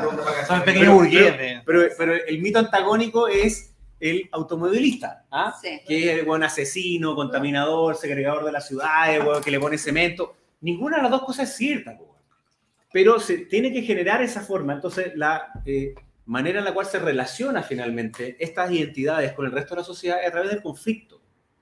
Y eso, Muy obviamente, Chantal Mouffe y la. Absolutamente, porque eh, cu- cuando tú llevas la, la- la idea, como dice Chantal Mouffe eh, y el mismo Laclau, derivado de Lacan, te dicen, eh, hay un signifi- Que Pato, Pato Fernando no puedo entender la idea de No, no, no, bueno, está bien. Pato Fernando, amigo del canal, lo hemos tenido varias Sí, veces, pero no entendía la idea, No, era no, decir no, no. el significante O sea, vacío y no. significante vacío no. Entonces, yo voy- después le empecé a decir más, pero ya, entonces hay un significado eh, y un significante. Dignidad, ¿qué significa para cada persona? Si vamos a la calle y le preguntamos, ¿qué es para usted dignidad? Cada persona que tú le preguntes te va a decir una respuesta distinta. Entonces, lo que te dice ahí, entonces, eh, la Clo y Chantal Mouffe te dice, bueno, ese es un significante vacío, porque significa cada cosa distinta para cada persona que lo llena. Pero la clave entonces es que la política a través de la cultura tiene que darle un significado. De ahí que la Plaza Italia la renombran Plaza Dignidad. Nosotros ahí hacemos, nosotros armamos un futuro partido político. ¿Ya? y entendemos un poco esa idea y, hacer- y jugamos con las herramientas del enemigo. Entonces, nuestro lema, nuestro partido se llama Libres, nuestro movimiento se llama Libres, que cumplimos un ¡Un año de existencia ¡Uh! El 20 pasado. Muy bien. Y nuestro lema es todas las libertades, todo el rato. ¿Y qué es todas las libertades? Bueno, lo rellena la gente. O sea, ca- cada uno dirá, bueno, ¿cuál es la libertad que yo quiero? Entonces, de alguna forma jugamos al tema del significante vacío a nuestro favor. Porque cada persona entenderá cuál es la libertad que, que él le gusta. Pero, te- pero hay, una mirada que, por supuesto, es liberal, que está perfectamente bien y que a mí me, encanta, que, que es distinta a esta otra, porque la que te dice la Clo te dice hay que llenar este significado, o sea, este significante con un significado, porque lo más importante es la lucha de clases. Y hoy día la lucha de clases es ellos contra nosotros. O sea, siempre tiene que haber en cada uno de los temas un ellos contra nosotros y de ahí que se genera de- este mito antagónico de quién es ellos y nosotros. Entonces, eh, eh, y eso es parte del pensamiento de quienes hoy día están en el gobierno, se lo tragan, pero a, a pie juntilla, de ahí que pensaban que bastaba con hablar y declamar desde los pupitres del Congreso para que la realidad cambiara, po, obvio. Y hablando de eso,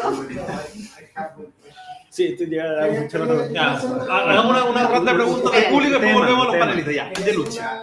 Una, acotación, o sea, una reflexión, Jaime, con respecto a, a lo que se ha venido hablando con, con- en referencia al tema de la, de la convención, digamos, del proceso, y de cómo fue, de alguna manera, a propósito de, de, digamos, de todo este relato que nos dijiste, y cómo, cómo se fue produciendo día a día los procesos para poder llegar al acuerdo del 15 de noviembre. Eh, me llama profundamente la atención porque yo particularmente soy de los que opino, y se lo he dicho también a otros referentes que hemos, con los que hemos conversado, que existe obviamente dos fechas que son fundamentalmente importantes dentro de lo que fue octubre del 2019, que es la del 18, donde se- cla- claramente se manifestaron hechos de violencia, Ujú.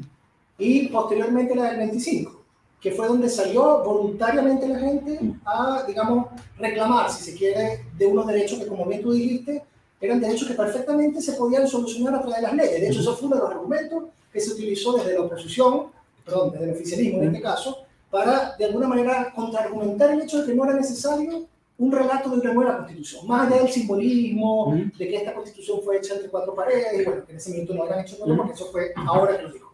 Pero en definitiva el punto a lo que quiero llegar es lo siguiente. ¿Cómo tú dijiste que bueno, que ustedes se reunieron como gobierno en su minuto con grandes analistas, hicieron reflexiones sobre el caso, pero a nivel de, a nivel de Congreso, ¿cómo, ¿cómo no pudieron percibir que si este relato, sobre todo a la izquierda más radical, cuajó, fraguó en términos de que necesitábamos una constitución popular, que la ciudadanía estaba exigiendo popularmente una nueva constitución, ¿cómo no pudieron de alguna manera, eh, digamos, visualizar o proyectar en el análisis la posibilidad de que dentro de las dos opciones que se estaban llegando en ese acuerdo, de las cuales una era la convención constitucional, que fue la que ganó, por cierto, era una suerte, digamos, como de disfraz de una, suerte, de una asamblea, un asambleísmo, digamos, ciudadano, que iba definitivamente a terminar de romper con la lógica del fracaso político del Congreso y de los políticos que durante 30 años han venían, venían haciendo gobierno. Entonces, si, sabía, si se sabía de antemano que existía una lógica de romper con la política, el status quo político del país, y que definitivamente lo que quería era más bien impulsarse un- una, fuerza ciudadana, ¿cómo, ¿cómo no llegar a pensar de que esa posibilidad nos podía llevar a lo que nos llevó en este minuto? ¿Cómo no pensar de que en el fondo, porque tú dijiste algo también muy importante, dijiste, no entiendo cómo nosotros como sector de la centro-derecha o de la derecha sacamos concejales con el 100% y después con los convencionales sacamos el 50%, porque claramente la gente visualizó, leyó entre líneas que lo que tenía que votar era por el pueblo, no tenía que votar por el político. De hecho, todos los análisis que hemos estado haciendo acá, son análisis que tienen que ver, oye, cuáles son las fuerzas Mm. políticas dentro de la convención, pero no entendemos que esta convención fue asumida como una suerte de asamblea. Entonces, ¿cómo, ¿cómo de alguna manera no haber previsto esto sabiendo que íbamos a tener complicaciones? Porque hay 154 individuos no políticos, aunque algunos no sean, claramente, iban a poder ponerse de acuerdo y iban a llegar a una constitución que era para todos, en el fondo, era, como un tópico. Entonces, ¿cómo no prever esto en ese acuerdo del 15 de noviembre? ¿Fue el apuro lo que nos hizo llegar a esto? O sea, ¿cómo lo visualizas tú? Mm. ¿Por qué digamos esto? Claramente podría, creo que claramente podría meter muy bien Todos respiren, podemos No, no, está- súper bien respiren. A ver, yo diría una primera cosa. Em, para los partidos políticos no hay nada más anestésico que las elecciones. Sobre todo cuando ganan. Eh, y con eso te quiero decir que cuando Michelle Bachelet comienza los encuentros locales autoconvocados, yo participé de tres, eh, dentro de mi partido estaban escandalizados. Yo dije, no, weón. Me, me- imagino. Yo dije, weón, al revés, tenemos que participar y hacer muchos de estos, pues, weón, es al revés, weón. O sea, ¿por qué nos escandalizamos de la weá? Hagamos, weón, cientos de miles, weón. Y y yo fui a varias regiones a decirle, en esa época, a los militantes de la UDI, dice, weón, hagamos un ELA, ahora, aquí, ya, al, al tiro. No, porque Hagámoslo eso- sábado, hagámoslo al tiro. Exacto. Y, claro, panceta. Eh, porque- Tuvo como música. entonces, ¿tuvo como música? Sí, en ese mismo sillón. Extraordinario. Eh, un mes. eh, y, y los tipos decían, no, porque esto es validar eh, lo que está haciendo. Dijo, si ya está validado, weón, si ya está. Ya tiene financiamiento público, weón, ya está haciendo, compadre. Anda. Entonces, yo hice tres. Eh, uno que me invitaron, de hecho, de, y les agradezco a la gente del Ministerio de Educación de la época, que yo peleé con ellos, weón, puta, de principio a fin, pues, weón. Pero, y, y por eso es mismo, pues, por Isaguirre ¿no? no, pues estaba Izaguirre y después sale Izaguirre y llega a la nada del piano, eh, con quien seguí peleando, pero distinto que con, que con, con- Izaguirre. Eh, y, y al final yo peleaba tanto con ellos que nos hicimos amigos, po, Además yo era de esos weón insistente y de, la- y de tiro largo, que eh, ellos pensaban de que me iban a ganar por cansancio. Entonces las comisiones terminaban, cuando votábamos, terminaban a las 4 de la mañana, un día terminaron a las 8 de la mañana. Entonces, mi- mi- mi- carrete. a veces mis compañeritos de, de derecha se iban. Eh, y yo seguía ahí, porque las indicaciones eran mías. Entonces, 6 de la mañana, y leían, indicación del diputado Velorio, ta, ta, ta, ta. Entonces, estaba la presidenta, que era la Camila en esa época, decía, ¿es necesario que la leamos? Yo dije, obvio. Entonces, tenían que leerla, y yo levantaba la mano. 6 de la mañana, bueno. Eh, y entonces, y, y ya, la palabra del diputado, ¿qué quiere decir? Yo quiero defender mi indicación. Sí, ya, pero si la vamos a votar en contra, quiero defender mi indicación. Eh, pero bueno, si somos, eh, somos ocho y tú eres uno, quiero defender mi indicación. Entonces, bueno, ya, así hasta la, Soñado. así hasta la, así hasta las 8 de la mañana. Perdí todas las votaciones, obvio.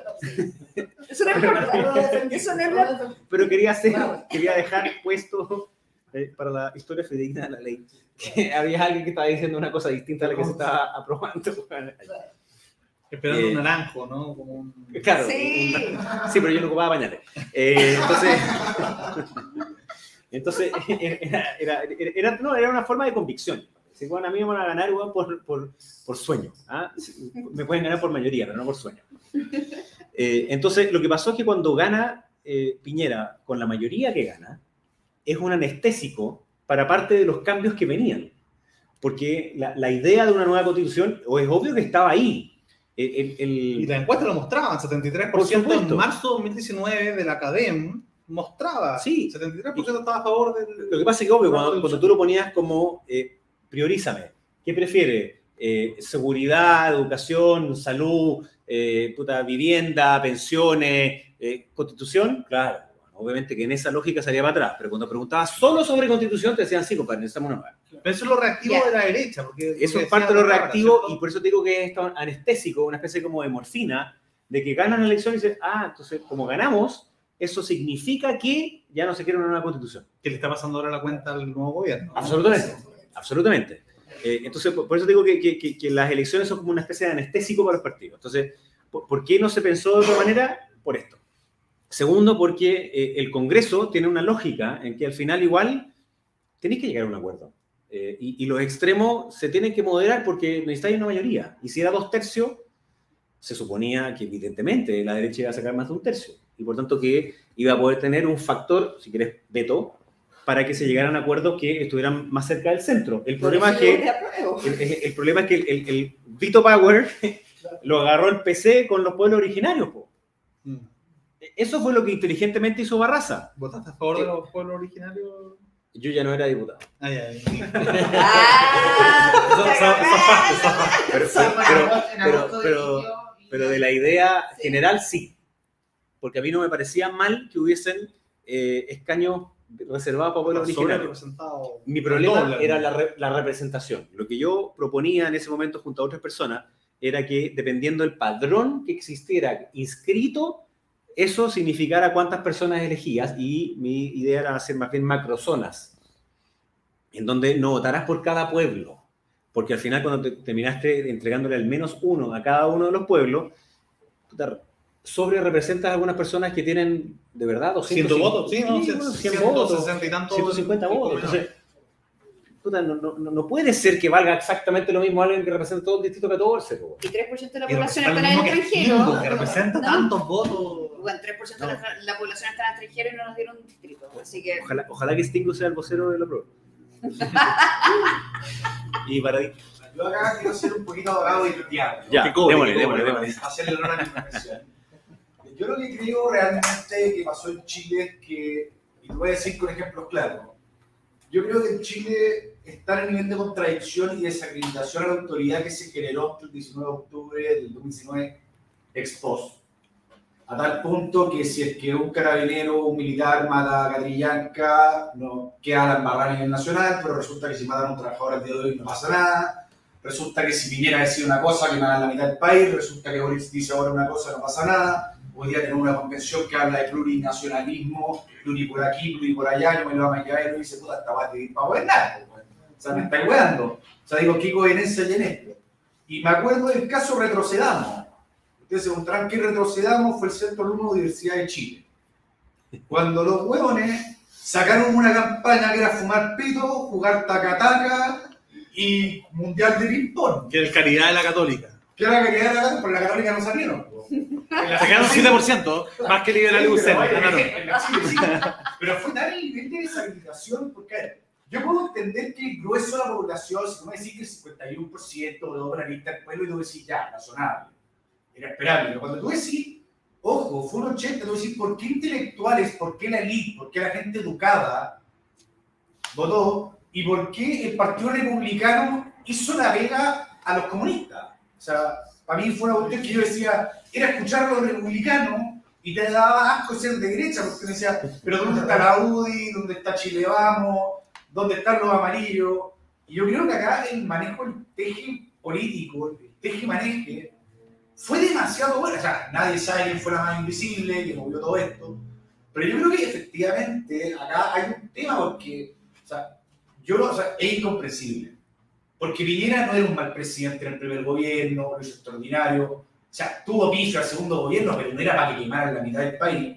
Y sobre todo cuando él, al mismo tipo que lo derrumbó como presidente, actuando como si fuera Piñera, ¿me cachai? Y uno dice, pero, pero ¿cómo? O sea, ya, o sea, era evidente que no iba a solucionar Boric todo un día para otro porque todos sabíamos que era voltereta, pero yo no me concentro en el 51%, 60% de la masa de la población. Yo me concentro en ese 20% de la ley que regaló ese voto a la lista del pueblo, en señal de displicencia, pero con una irresponsabilidad a tal punto que hoy día yo te digo, o sea, yo creo que hoy día se vuelve a hacer la misma votación de cómo se conforma la CC y te sale un 40% derecha.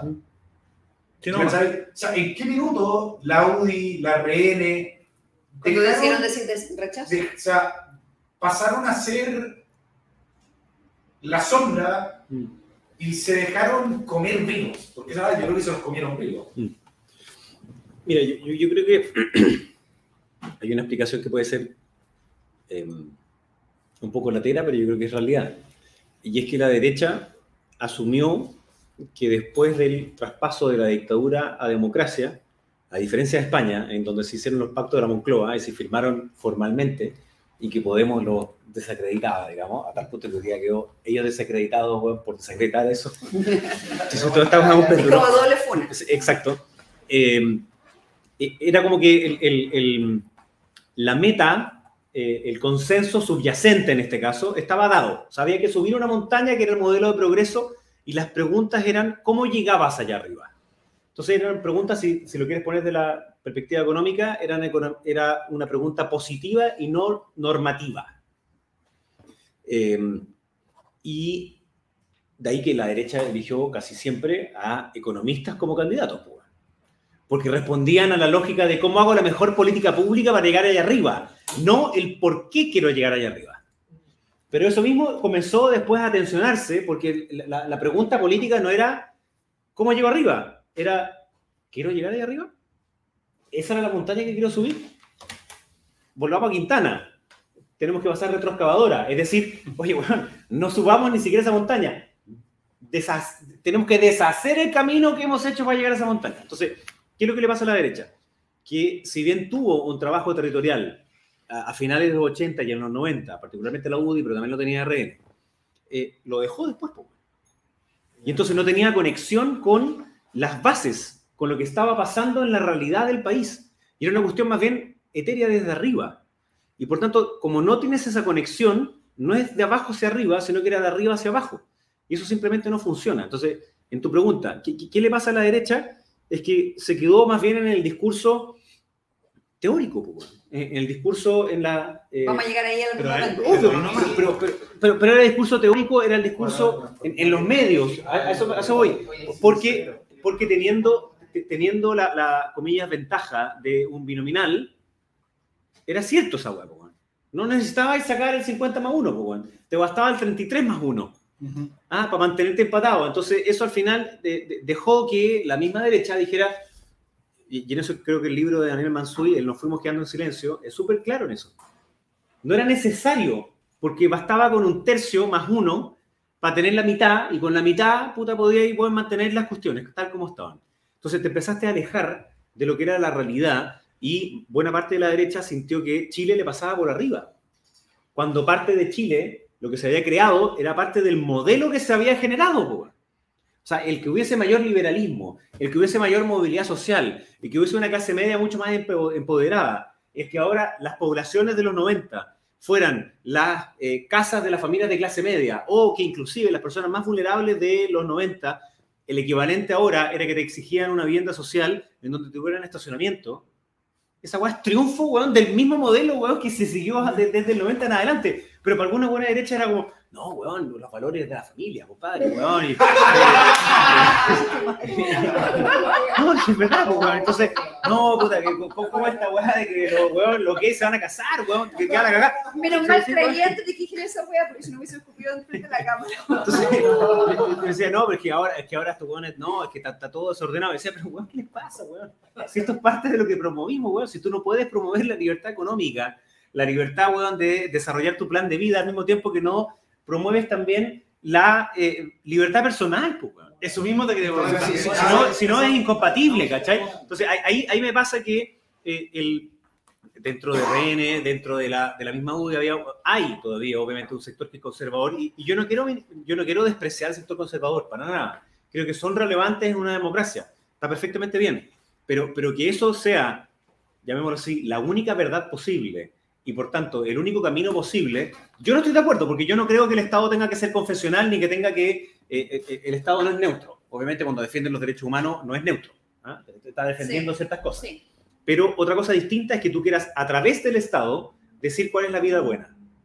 Y en esa cosa yo no estoy de acuerdo. Dame un segundito. Y hay un- una definición de vida buena que, es- que está tomando la constituyente que nos viene. Absolutamente, Sí, absolutamente. es Es, lo más iliberal que hay. Sí, Entiendo el debate de los griegos. Bueno, si los griegos discutían sobre qué es la vida buena. Ah, Y y- todo. Exacto, y, y- y la felicidad, bueno, y no sé cuánto, pero claro, tenían esclavos. pues. Entonces era, era, era distinto pues, cuando la democracia solamente, solamente era, era- eran, eran como 100 hueones. eran, claro, entre los griegos y los romanos pues, eran solamente algunos los que discutían sobre las cosas eh, de la polis. Sí. Pero en el fondo la política es cómo convivimos juntos. Y, y esa respuesta, llamémoslo así, perdona, la derecha empezó a contestarla más bien desde la lógica de la eficacia o de la eficiencia. Que, que no, no es que esté mal per se, pero había que hacerse la pregunta de fondo de ¿para qué? De ahí que se separa como un, un- un mundo, llamémoslo intelectual, de derecha con la política de derecha, cosa que no ocurre dentro de la izquierda. La izquierda extraparlamentaria, de hecho así se le llamaba a los buenos que Sí. era- eran del PC. Sí. ¿Y qué significaba extra, Por extraparlamentaria? Amplio de la época. Significa tú no eres parte del pacto social, weón. Sale, weón. weón chao, ¿cachai? Weón, ¿qué te pasa, weón? Chao, weón, excomulgado, fuera de la, comu- fuera de la comunidad. Eh, pero esas personas siguieron adentro de las universidades y siguieron dándole y dándole y dándole y le dan un relato y hacen cientos de investigaciones y forman eh, gente eh, y forman profesionales, hasta algunos que forman, como dice nuestro amigo Garín, eh, eh, oye, mis amigos Garín, porque éramos diputados por el mismo distrito, eh, que Fernando Atra tiene estos discípulos de un Mesías, digamos, de una religión. Eh, claro, llegáis a eso, pues, pero, pero, ¿qué pasa con los académicos que son de derecha? No, los buenos son técnicos, se dedican, weón, a los paperici. ¿Y qué pasa con los académicos de izquierda? Son militantes, pues, weón. Y entonces hacen la formación que tienen que hacer. Entonces, eh, esa lógica de tenerle temor a representar una identidad ideológica, yo creo que es lo que nos hace pasar lo que tú estás diciendo. Que, que se siente entonces apresada eh, y que no es capaz de eh, representar a una mayoría. Los únicos que ahora, durante la convención, te prometo que ahora termino, eh, que, que- que ya estaban organizados, fueron los guasos. Porque cuando les tocaron su identidad, Sí. los guasos salieron a manifestarse, esto no salió en las noticias. Eh, eh, Esto no salió, no salió en las noticias. Pues, Eh, porque, sal- pero, pero- pero localmente sí se veía. ¿Y, qué- y quiénes eran? No eran los guasos dueños del campo que se bajaban de la fondo. F-150 y se subían arriba del caballo con la montura de un palo y medio. No. Estaban ellos, sí. Pero estaban todos los otros también, pues, weón. El weón que iba con los galgos, el weón que iba con la Virgen del Carmen. O sea, porque era parte de su propia identidad. Y lo que les pasa mucho a el, ac- el actual gobierno, que son todos medio progres ñuñoínos, es que... ah, ah, bueno, Hay hartos ñuñoinos por acá. ¿eh? no, no, no. El, problema no es Ñuñoa. El problema no es Ñuñoa. Es el ñoen- El problema es frente al prismo ñuñoísmo. Entonces, es- esos jóvenes creen que, que los huevos no vienen de la gallina, vienen del supermercado. Los buenos no pueden entender, que un novillo pesa lo mismo que un caballo. No les cabe en la cabeza, ¿cachai? Y que la gente se embarra los pies. No, no cabe en la cabeza, pues, weón. Y que no hay Uber, weón, ni, eh, ni yo no tengo corner shop en lindero. No les puede caber en la cabeza y dicen, no, esa weón no es civilización, pues, weón. Entonces, claro, eh, Pero eh, el pacto de la modernidad. Exacto, e- e- ese desprecio hacia esa identidad histórica, yo creo que es parte de lo que le pasa a la cuenta hoy día a la misma convención. Sí, sí, totalmente, totalmente de acuerdo. Quiero, quiero, quiero- bueno, uno mencionaba así como anecdótico que con, con Beatriz, que no está en este momento, que es una de las panelistas, fuimos, fuimos el día que se estableció la, constitu- la constituyente eh, y fuimos los primeros en llegar a, a Plaza de Armas. 4 de ahí. Estábamos ahí eh, a las 8 y media de la mañana, éramos los únicos. Y después, no, por, por- porque nos dimos vuelta en Caracol, quedamos en la parte VIP, casualidad de la vía, caminando nomás, y sacando fotos, qué sé yo. Y me impresionaron las identidades. Porque estaban las identidades de izquierda, muchas, todas y variadas, desde lo LGBT, el feminismo, los ciclistas. Los ciclistas, eh, ojo ahí, que eran los más violentos que vi por lejos, de todas las identidades. Llegaron ¿Eso sí que pueblos- no, llegaban y tiraban cosas, botellas a, a las carabineras que estaban ahí, o sea, horrible. Que Los pueblos, los pueblos originarios y los trotskistas se portaron mucho mejor, pero muchísimo mejor. Estaban, los anarquistas, había de todo. Nosotros nos fuimos a las 12, a las 12 y media llegamos a la casa, prendemos la tele y está la cagada. Pero, pero antes, y también nos tocó ¿No ver, fueron ustedes que no No, no, no. llegó Tere Marinovich y estaban las identidades libertarias, estaban las identidades nacionalistas, estaba la identidad evangélica, recibiéndolo. Como, como- ojo ahí, como futura líder de la ultraderecha. Sí, sí, sí. Eh, y de alguna manera estaban todos y liberales no había. O sea, uno podría decir, ah, los LGBT, los, trans. y la vi. Sí, básicamente. Onda, los LGBT a lo, a lo más, y, y los derechos humanos que se pegaron el eh, yo te nombro libertad. O sea, pero, pero probablemente eran más, mucho más de izquierda esos militantes que estaban ahí. Entonces, me pareció curioso que el liberalismo, un sitio que había ganado hace poco, creo que la primaria, cuando se instaló. O sea, había un liberalismo, pero no se había manifestado eh, en, en identidades. No, Entonces, sí, sí, fue, fue de 4 de julio, pero, pero, pero, pero ya era candidato que 19, marcaba. sí, sí. Ahora, yendo de eso también, bueno, algo compartimos que la Isa nos me critica harto y, y me imagino que es para ambos el name, el name dropping, ¿cierto? Esto de, de mencionar harto, har- harto autor y harto tema. Preguntarte sobre tu identidad política e ideológica. Eh, como tú decís, muchos UDIs no te consideran un UDI, bueno, los liberales de alguna forma nos cagáis la vida porque uno quiere tuitear. No No, no, no. con nosotros. Uno, uno tuitea así echando- como, Te estamos echando así, bueno, una mina de calzón, así como para que por favor que ir para nuestro lado. Tuviran de recha, arruinan el esquema porque uno dice hay que poner el cordón sanitario en el PS y en la UDI. Pero está tú y él, pues, weón. Entonces no No. podemos, ¿cachai? Nos arruinan, nos arruinan el, el- ahí el, el margen, weón. Entonces, de alguna forma, ¿cómo lo haces tú como... Yo te he leído varias veces, lo hemos conversado, tú te declarás liberal clásico. Sí, Eh, en un partido que, que es No conservador. sí. O sea, uno puede decir, y, y estirando el elástico, mucho que RN es liberal conservador. Incluso nosotros nos fuimos de Bópoli, muchos de los que estamos acá, porque consideramos que es un partido eh, más bien neoconservador que liberal. O sea, e- ese es nuestro purismo liberal.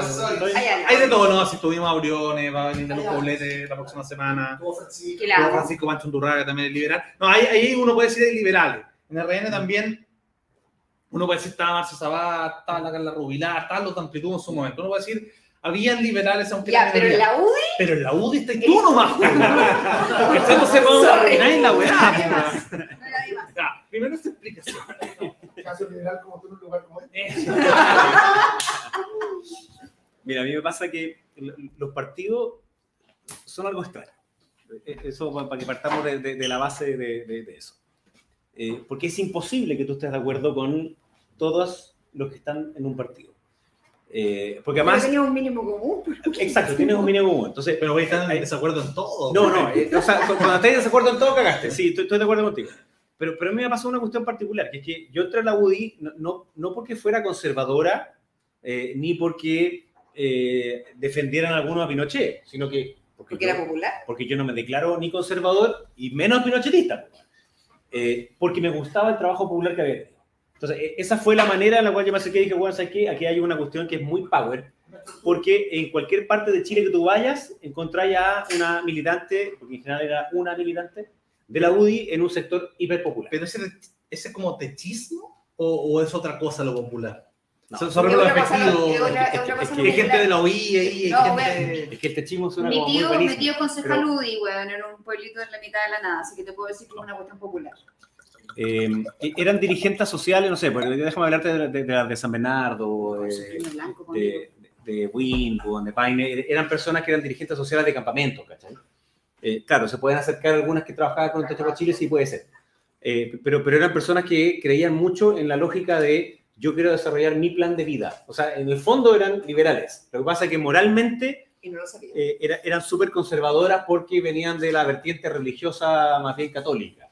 Eh, pero, pero es como la lógica popular, digamos, de, de los 80, 90 Sí, sí, o- o, antes. Eh, entonces, a mí me atraía eso, que, que- que no era una cuestión, llamémoslo así, elitista. Eh, pero por supuesto que adentro de la UDI, y, y yo también tengo que reconocer que yo fui modificando también parte de mi pensamiento. Eh, o sea, he ido evolucionando. Yo lo he visto, yo, yo he visto esa evolución política. ¿no? Yo he ido, Debe he, ido evolucionando en eso.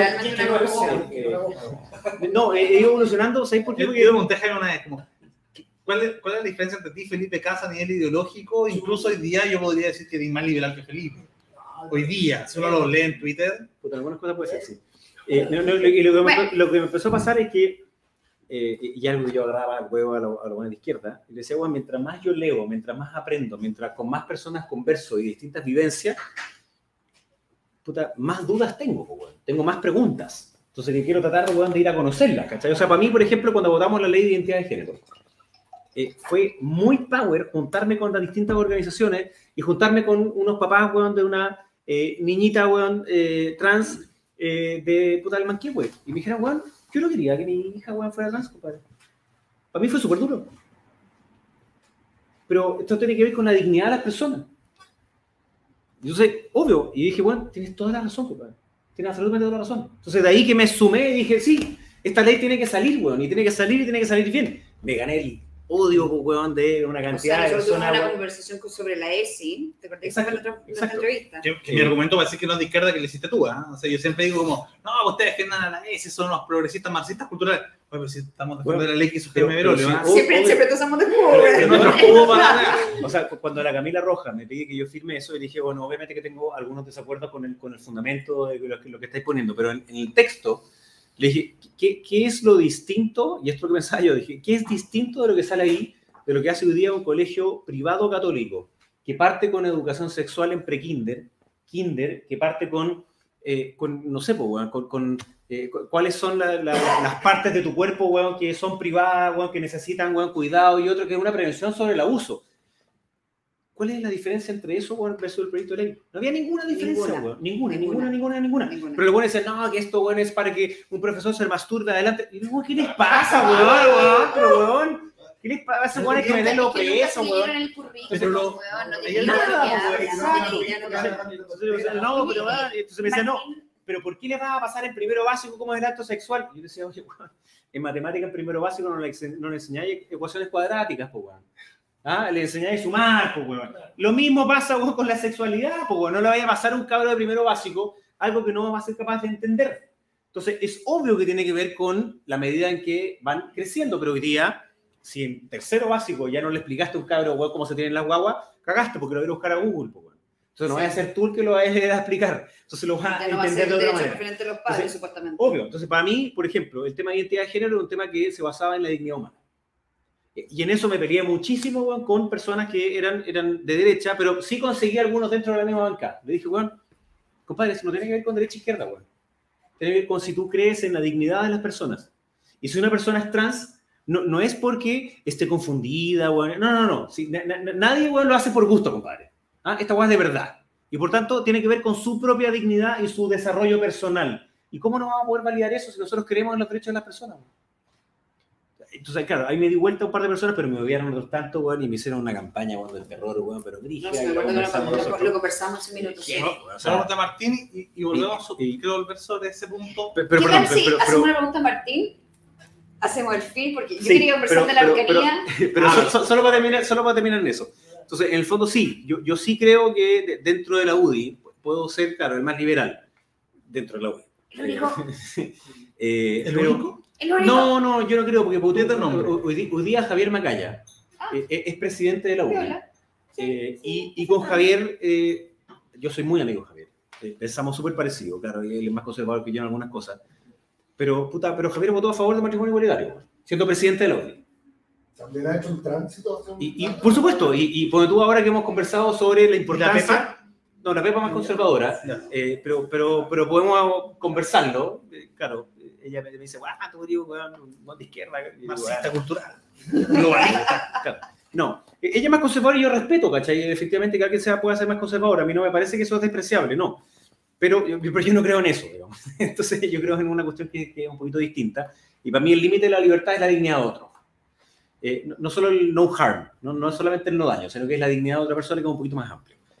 Eh, y podríamos hablar muy largo de eso, pero, pero ya. Eh, entonces, me pasa que dentro de la UDI, lo primero que pudimos marcar cuando me tocó ser candidato a presidente de la UDI, y que perdí con honor, 62-38, era decir, uno, nuestro adversario weón, no es la nueva mayoría o la concertación, es el Frente Amplio. Dos, los estatutos de la UDI no pueden seguir mencionando a la Unión Soviética, pues, weón, ya no se O sea, no, no, no, no, claro, ahora, chucha, ahora capaz que nuevo la Unión Soviética, pero, pero, pero no, no, no puede, no, no, pues, no tiene sentido. Y, y- y lo que hablaba sobre el rol de la mujer me da vergüenza, cuando decías, Juan, ¿sabes qué, Juan? No, no, no puede ser. Necesitamos cambiar esa hueá porque no tiene sentido. Tú no puedes hacer una declaración de principio de un partido que sea solo con respecto a una contingencia particular de un momento. Lo entiendo en la contingencia de ese momento, pero no para ahora. Eh, y después decíamos, aquí tiene que haber una votación que sea un militante un voto, para que sean todos exactamente iguales y puedan escoger a su directiva y no que haya una cuestión como eh, una democracia indirecta. Vos me hicieron mierda, me hicieron mierda. Pero sacamos un 38%. Que me parece Eh, y- bastante digno. Y después Javier fue candidato y sacó un 48%. Y después a la vez siguiente y sacó un huevo un 55%.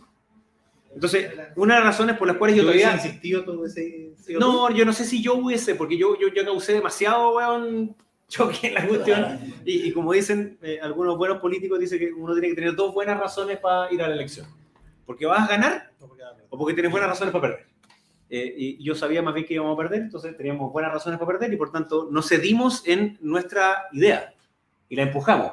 Entonces, claro, habían algunas tentaciones, algunos jugadores que me decían, oye, bueno, ¿y por qué no mejor te calláis en esto? Porque así podemos sacar los votos de no sé qué. Y yo decía, Yo, yo prefiero, yo, yo prefiero, yo prefiero, claro, yo prefiero que sepan exactamente a lo que se van a haber enfrentado, que fue la misma manera en la cual yo enfrenté a mi electorado en, eh, en, en mi distrito.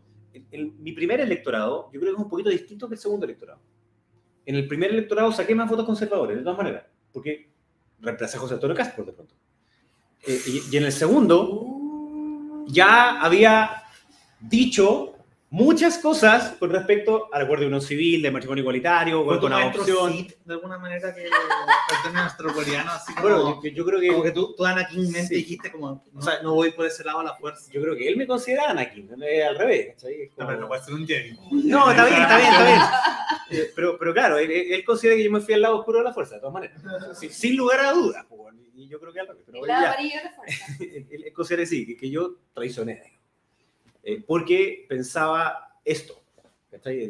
de- el acuerdo de unión civil, de patrimonio igualitario con adopción, eh, de identidad de género. Y yo dije, bueno, chucha, sorry, pero si tú crees que yo pensaba exactamente igual a ti, te equivocaste desde el momento que me conociste. Porque- Porque él renunció a la UDI diciendo que hasta que Jaime Verón no sea presidente de la UDI yo me voy. O sea, se fue en eso y después, dos años después, te odiaba. Por- por- porque hubo un momento en el cual él, él tenía que decidir si iba a la primaria con Piñera eh, o iba a primera 2017. vuelta. El 2000, claro, eh, o- no, no, no, el 2013.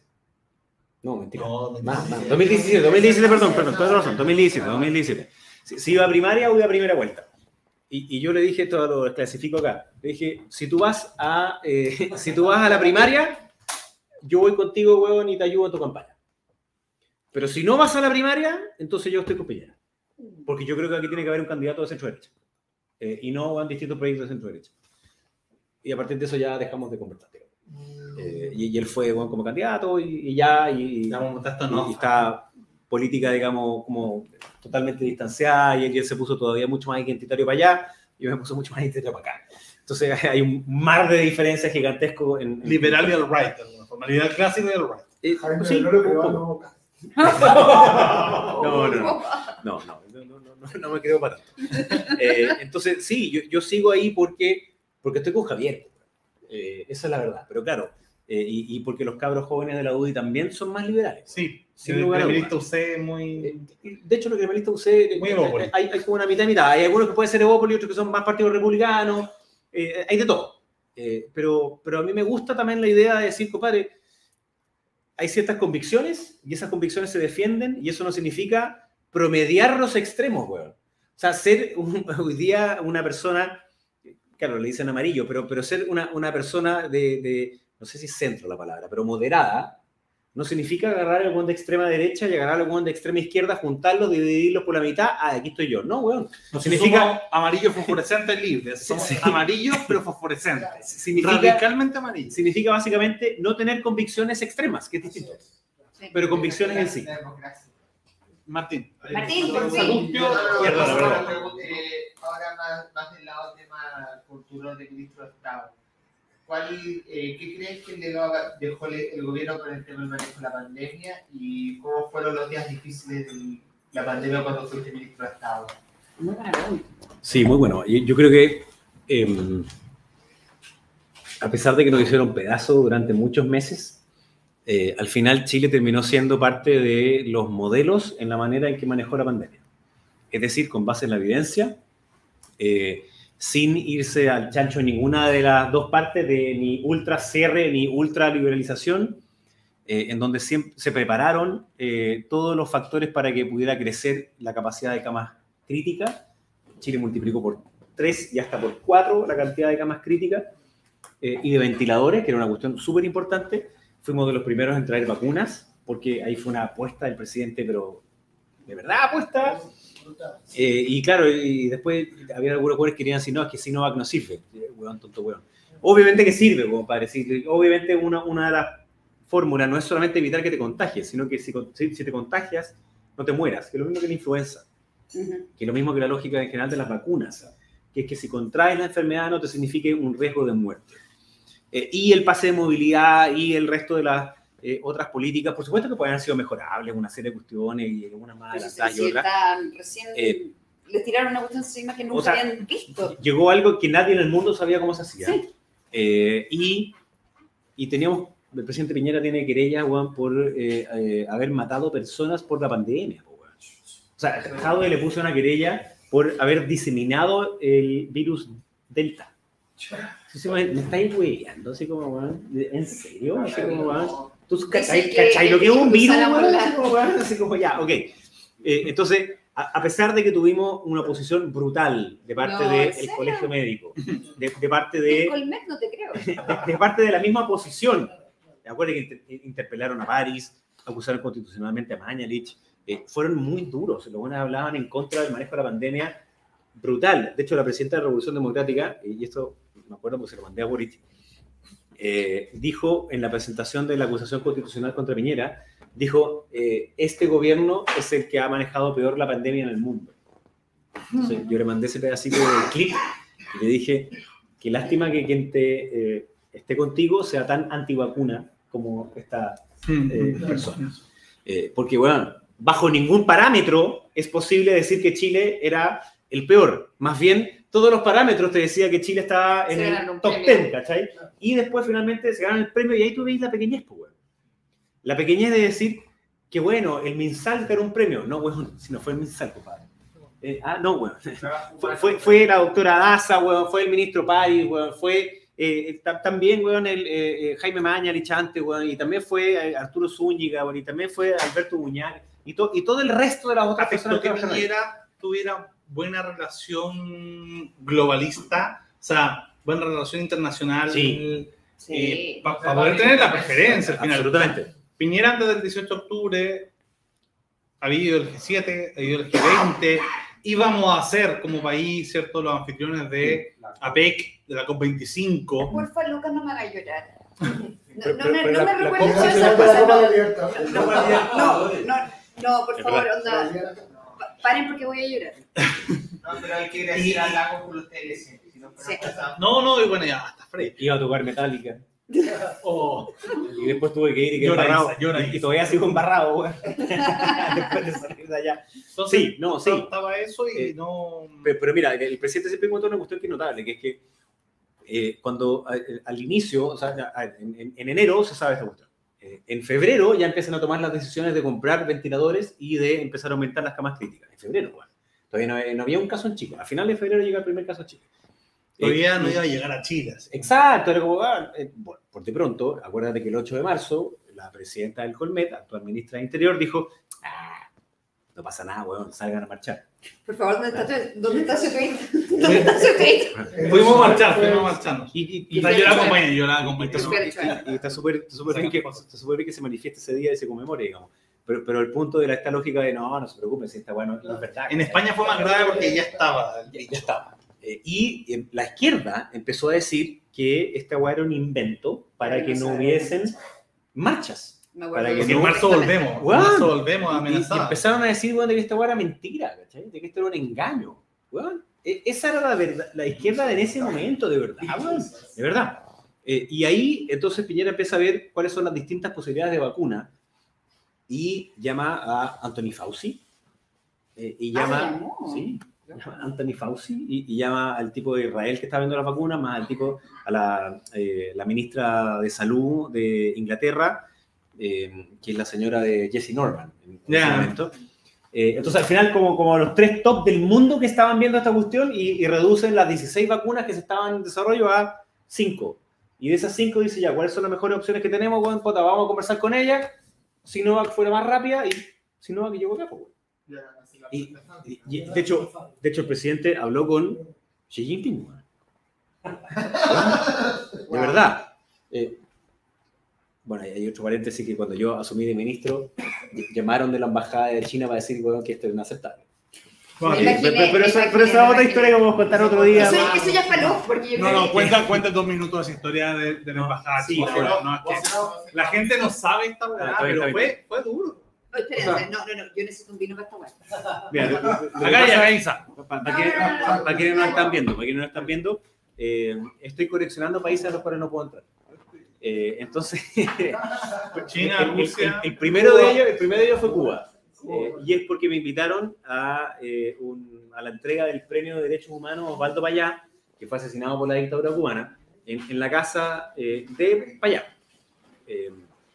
de Rosa María. digamos. Entonces yo iba a ir a la casa de Rosa María y pedí visa para poder ir a Cuba, me la dieron, me subo al avión, llego a Miami como a las 4 de la mañana y el avión a La Habana parte a las 6 de la mañana. Entonces llegué a las 5 de la mañana al counter. Eh, llego y, y- y raramente en el counter para ir a Cuba había como un pre-counter. Una hueá rara, porque estaba como los tipos del avión, ¿cachai? El típico mesoncito, pero había aquí como un mesón antes. Una rara, weón. Me acerco, paso mi pasaporte y weón lo mira y me dice, ¿usted es el señor Bellolio? Y dije, oh, conchito madre. Era, era. Aquí pasó, aquí pasó algo. Entonces me dice, espéreme que tengo que ir a buscar a mi supervisor. Y dije, "Ah, ok". 45 minutos después llegó el supervisor eh, y, y me dice, eh, tenemos un problema. Funcionarios cubanos, ¿no? Yo les pregunté, pero no. Hablan Sí, ruso. le, le dije, le dije, ¿cuál es el problema? Es que nos llegó puta, una comunicación del gobierno cubano en donde usted tiene prohibida la entrada a Cuba. Uh, Se ¿y, y por qué tengo prohibida la entrada a Cuba?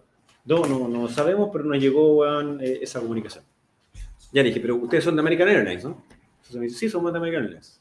Entonces ustedes no me pueden negar, weón, la entrada al avión, porque yo tengo un pasaje y por tanto yo puedo entrar, weón, eh, avión y puedo aterrizar y si Cuba me quiere deportar es problema de Cuba, no es problema de ustedes. Y el weón me contesta, eh, no, lo que ocurre es que la instrucción que nos dieron es que si usted aborda el avión, el avión no puede aterrizar en Cuba. Por tanto, las personas que estaban... soy amigo de Boric, te gusta meterte en problemas. Así como, pero, pero, pero lo buscáis. Eh, Y entonces la- las personas que estaban alrededor mío, ustedes se imaginan que no me miraron con cara feliz.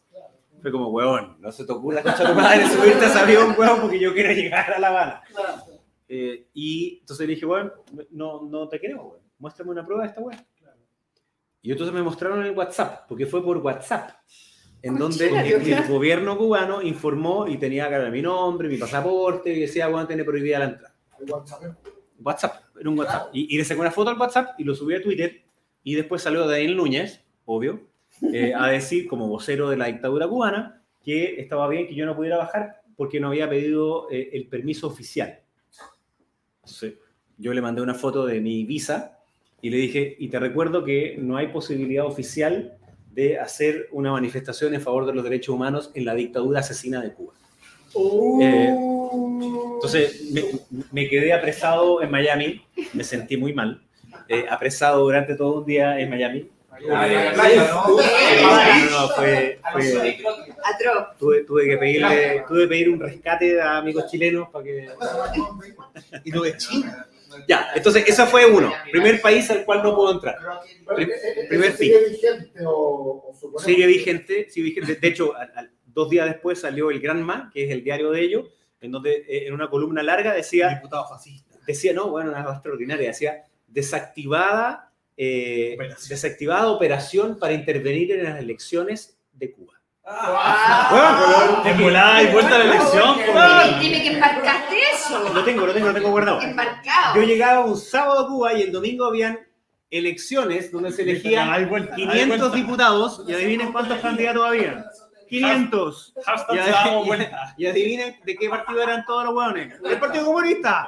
Hueón, ¿Cómo podría haber intervenido una elección que no era elección, hueón? Ya, ok. Pero además me decían que habían eh, bajado también a Tuto Quiroga y Andrés Pastrana y al diputado Jaime Belolio. Yo dije, bueno, gracias por ponerme en esa lista. Bueno, ya. O sea, salí en la portada de Granma al lado de dos presidentes. Dije, Gracias. O sea, ahí, ahí lo tengo junto con mi visa. Y después, entonces, otra vez, nada que ver. Eh, nosotros eh, nos invitaron de Taiwán. Eh, y además me invitó un gran amigo, extraordinaria persona como Tucabel Jiménez. Eh, una bellísima persona, güey, eh, que lo podrían traer aquí también a hablar, güey, de todas maneras. Eh, Si nos dice que sí, lo yo ¿No es irónico? No. No, no, no. Ah, ya. no, no. Está invitado. Está invitado. Tucabel Sí, sí, Jiménez nos dice que sí. Jiménez es una, una persona extraordinaria. Así que no tengo ninguna duda que, así, así como pudo venir aquí Pepe Au, Tucopel también puede venir de todas maneras. Eh, y Tucopel me invita a Taiwán, eh, porque Tucopel está en contra de la dictadura china, como buen persona que cree en los derechos Boric humanos. también lo dijo al menos. O sea, Lo he dicho más de una vez. Sí. José Antonio Cast se puso incómodo como Chati con esa pregunta. No sé, ¿la, la- Sí, la sí, viste? caché, sí. Eh, dijo, no, bueno, una cosa es Cuba, Venezuela, otra cosa es China. Y Boric fue mucho más... eh, Rayó la cancha, por eso. ¿Cómo sería un sinónimo menos burdo de... Pero, o sea, Cabrón. Cabrón, ya. Cabrón. Fue mucho más cabrón y le dijo, no, derechos humanos siempre, sea quien sea. Déjame contar la ¿Qué siguiente, historia, la siguiente historia, porque nosotros íbamos a ir a Taiwán, pero justo coincidía la fecha que nosotros íbamos a viajar con la visita oficial del presidente Piñera a China. Mm. Y entonces me llama el embajador Xu y me dice que se quiere juntar conmigo. Yo no lo conocía, entonces me llamó a través de eh, otros diputados de, de la OEA. Y por esas extrañas casualidades de la vida, eh, llegué temprano. Eh, y entonces llegué antes. Eh, y yo esperaba, estaba en el auto afuera, obviamente estacionado yo, manejando, digamos, y dije, espero hasta que sea la hora, porque tú quedas a las 8 y estas eran las 7.50. Dije, ya voy a esperar. Pero de repente se me acerca como un guardia y me dice, como, hola, y dije, ya, ah, chucha, me bajo. Me bajo, entro a la embajada china, eh, perdón, a la residencia del embajador, y me meten en un salón gigantesco, con unas columnas inmensas, en donde estaba la bandera china por un lado y la bandera chilena en la otra, y dos sillas inmensas, unos tronos gigantes, con una mesita al medio con té, eh, y, una me- y una silla al lado que era una especie de traductor. No tomaste el café. Eh, no, no, pero espérate, quise hablar al inicio. Entonces, llego y estaba el embajador sentado, obviamente, debajo de la bandera chilena, con lo cual era evidente que yo me tenía que sentar debajo de la bandera china. Y entonces voy y me siento eh, y em- empezó a conversar con Shu. Eh, él hablaba en chino eh, y de repente yo le digo, ¿podemos hablar en inglés? Porque nos traducía la, la persona que estaba ahí. Entonces me dice, sí, sí, podemos hablar en inglés. ¿no? Entonces nos pusimos a hablar en inglés. En, en eso de cinco minutos, el embajador me dijo, mira, nosotros sabemos que tú vas a ir a Taiwán, eh, justo va a coincidir con la eh, visita del presidente, creemos que es una muy mala idea y quiero manifestarte que, uno, eh, China y Chile tienen un intercambio de 20 mil millones de dólares y no queremos que nadie lo ponga en riesgo. Y segundo, eh, nosotros estamos disponibles a ocupar todas las herramientas políticas y militares para mantener la integridad de China. Piola. Eso mientras yo tenía mi vasito de té en la mano. si lo aumentamos a 30 mil. Sí, dije- Y, y en ese momento yo dije, bueno, tengo dos opciones. O, o me voy ahora o me quedo callado. Entonces, bueno, entonces dije, "Mm".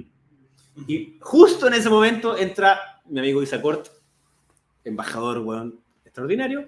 Dice, ah, Shubu, weón, y la weá lo saluda y dije, "Ah, ya. Y nos sentamos a comer y eh, Shubu me dice que me sienta al lado de él. Empezamos a tomar vino, weón, y la weá, y habla, y habla, y habla, y habla. Entonces de repente me dice, Jaime, ¿qué tenés que estuve que sí?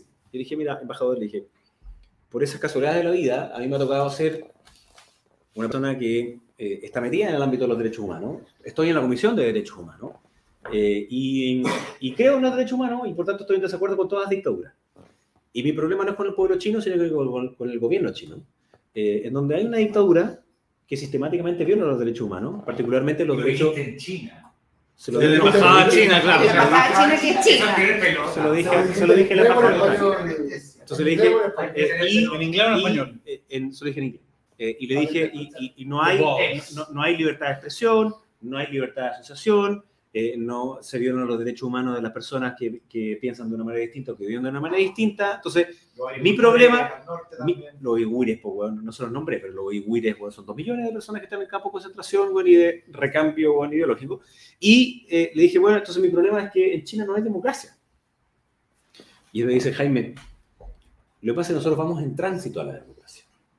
Mira tú. De cada 1200 alcanzamos. Entonces le dije, bueno, pero ¿cuánto se demora ese tránsito? Bueno, dice, tú sabes, la historia china es muy larga, entonces, bueno, los tiempos, bueno. Oye, no miente. Entonces le dije, no, no, estaba perfecto. Entonces le dije, embajador, yo creo que usted tiene razón, hemos llegado al punto concreto. Para mí el largo plazo para llegar a la democracia son cinco años, para ustedes son 100.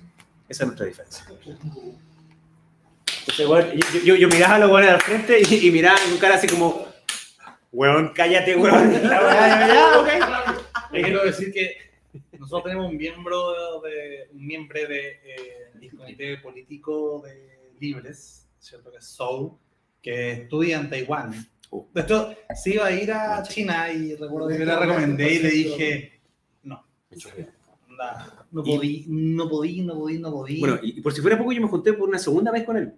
Y me invitó a comer un- a un restaurante en, en- en Recoleta. Eh, y era en un segundo piso. Entonces, siendo Recoleta con un chino, yo dije, ¿Qué ah, embajador? yo dije, este bueno, voy solo. Eh, porque hay una alta opción de que no salga de esta weá. y en la República, eh, en la República Democrática de Sí, de Recoleta. Recoleta, sí. sí. Entonces, y entonces, entonces fui, fui, y, y fui con, con- con una socióloga que trabajó conmigo. eh, y de repente entro y, y el restaurante, el primer piso del restaurante, y, y no había nadie. Entonces me dicen, no, lo están esperando arriba. Y dije, bueno, coche tu madre. De acá no salgo. Subo arriba y no había nadie. Y me pasan una pieza y dije, bueno, en cualquier minuto aquí llegan así como, era como la imagen así como de FBI, weón, que cruzan las ventanas, weón, y toman detenido y te llevan. Eso es lo que me imaginaba yo. Y, y me trajeron una comida y toda la weá, y básicamente era el embajador diciéndome, weón, cambien la fecha del viaje a Taiwán.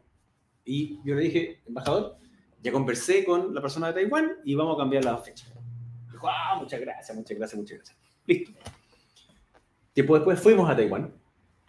Eh, la raja Taiwán en todo caso, extraordinario, lo encontré increíble, eh, vimos muchas cosas muy entretenidas y después fuimos con Vlado Milosevic, fuimos a Hong Kong. Y en Hong Kong nos juntamos con Joshua Wong, que era el, el líder del movimiento de los paraguas, que era el movimiento democrático, que básicamente lo que exigía era que se cumpliera lo que se había comprometido China una vez que había terminado el prote- pro- protectorado inglés. No, no más que eso, es decir, que hubiesen elecciones libres.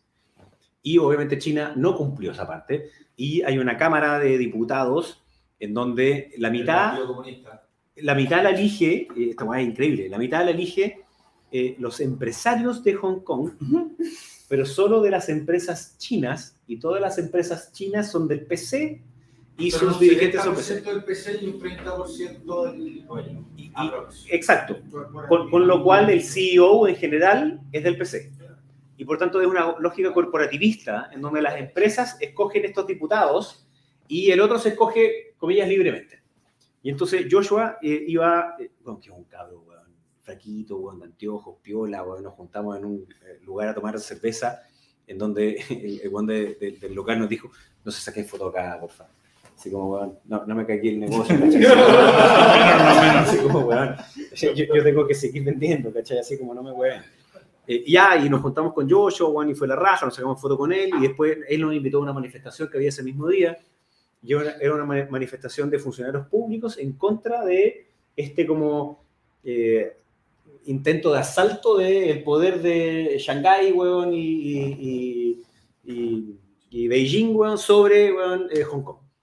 Y era una manifestación extraordinariamente, weón, preciosa. Los weones así como con los celulares eh, y cantaban, weón. Y eso, era- eso fue todo, ¿cachai? Así como, ya, ok. De la raza dignidad. No, weón, olvídate, olvídate, olvídate, olvídate. Más una, una marcha, una del móvil que una de. No, absolutamente, absolutamente, absolutamente. O sea, una- Va a organizar un concepto metálico. bueno, bueno, cien mil veces más, pues, bueno, no había barro ni nada. Y, más encima, yo me demoré una hora y media en entrar al concepto metálica. Yo quería escuchar, weón, a los buenos de antes, pues, o sea, a mí me gustan los hueones de antes, pero bueno, ahí me queda afuera. Eh, y, y, claro, hubo, no sé, como tú que en algún minuto hubo un grupo que sacó como un, un lienzo y llegaron unos pacos chinos y le pegaron y claro, los buenos rompieron dos vitrinas. Pero eso fue todo, pues, weón. Entonces lo ponen en la, la, la nota siguiente era como disturbios gravísimos, antidemocráticos, y la va me está ahí, güey. Diputado de la ultraderecha chilena, motiva, eh, protesta, que No, rompe. y, y yo no dije nada, yo no dije nada, pero sí subí la foto con Joshua Wong a Twitter. Y cuando llegué a Chile, al poco tiempo, eh, hay una columna en El Mercurio, no en el A2, sino que arriba, en donde dice, eh, el diputado Velorio se juntó con la persona incorrecta. Eh, y entonces relata que eh, yo me junté con un antisocial, como Joshua Wong, que pone en riesgo la integridad de eh, China eh, y que Esto fue el Mercurio. Oh, Mercurio.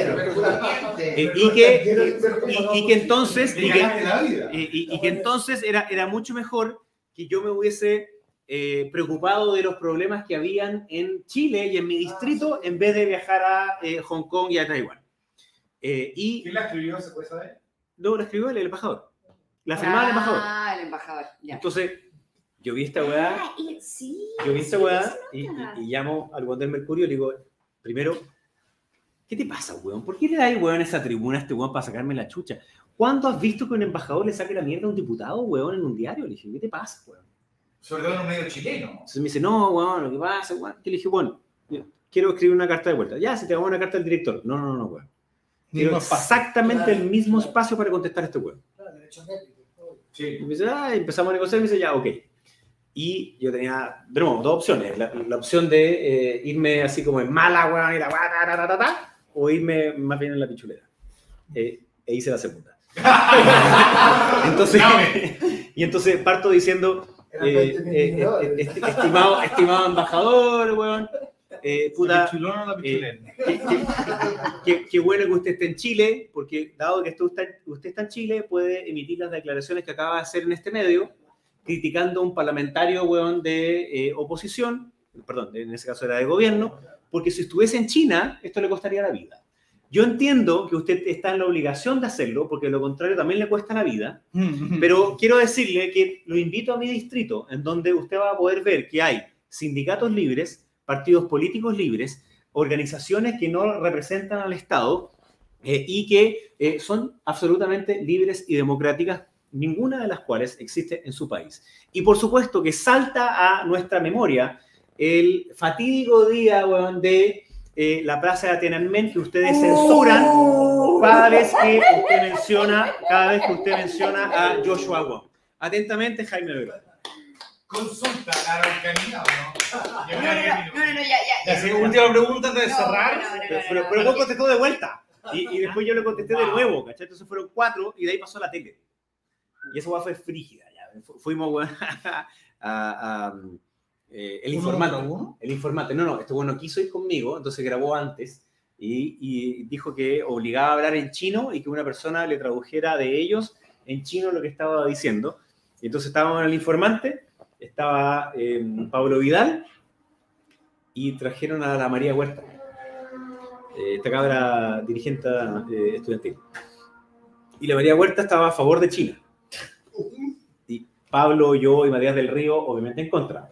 Entonces, ¿Qué? bueno, yo le di, le di, le di, le di, le di, le di, hasta que en algún minuto vamos a comerciales y, y me dice, Pablo me dice, no sigáis, weón, si ya fue suficiente. O sea, como- Déjale, ya está claro. Deja de el suelo. Si era un árbol, ya no son chips, ¿cachai? Ya quedó así como polvo, ¿cachai? Así como que, weón, no, no sigas, ¿cachai? ¿Por qué, favor. ¿Por qué discutes con estúpidos? Y, y yo dije, weón, es que no, pues, weón. Dije, weón, si esta weá es una weá de convicción democrática, compadre. Si ustedes creen, weón, que un embajador puede sacarle la chucha a un diputado chileno por pensar distinto que él, significa que no creemos en la democracia, weón, ni en la democracia internacional. Inclusive Boric tuiteó Por en esa debería weá. estar a las 6 de la mañana. Tuiteó, weón, que estaba totalmente en desacuerdo. Obviamente Pablo Vidal estaba de acuerdo conmigo también, no voy a tomar otra posición.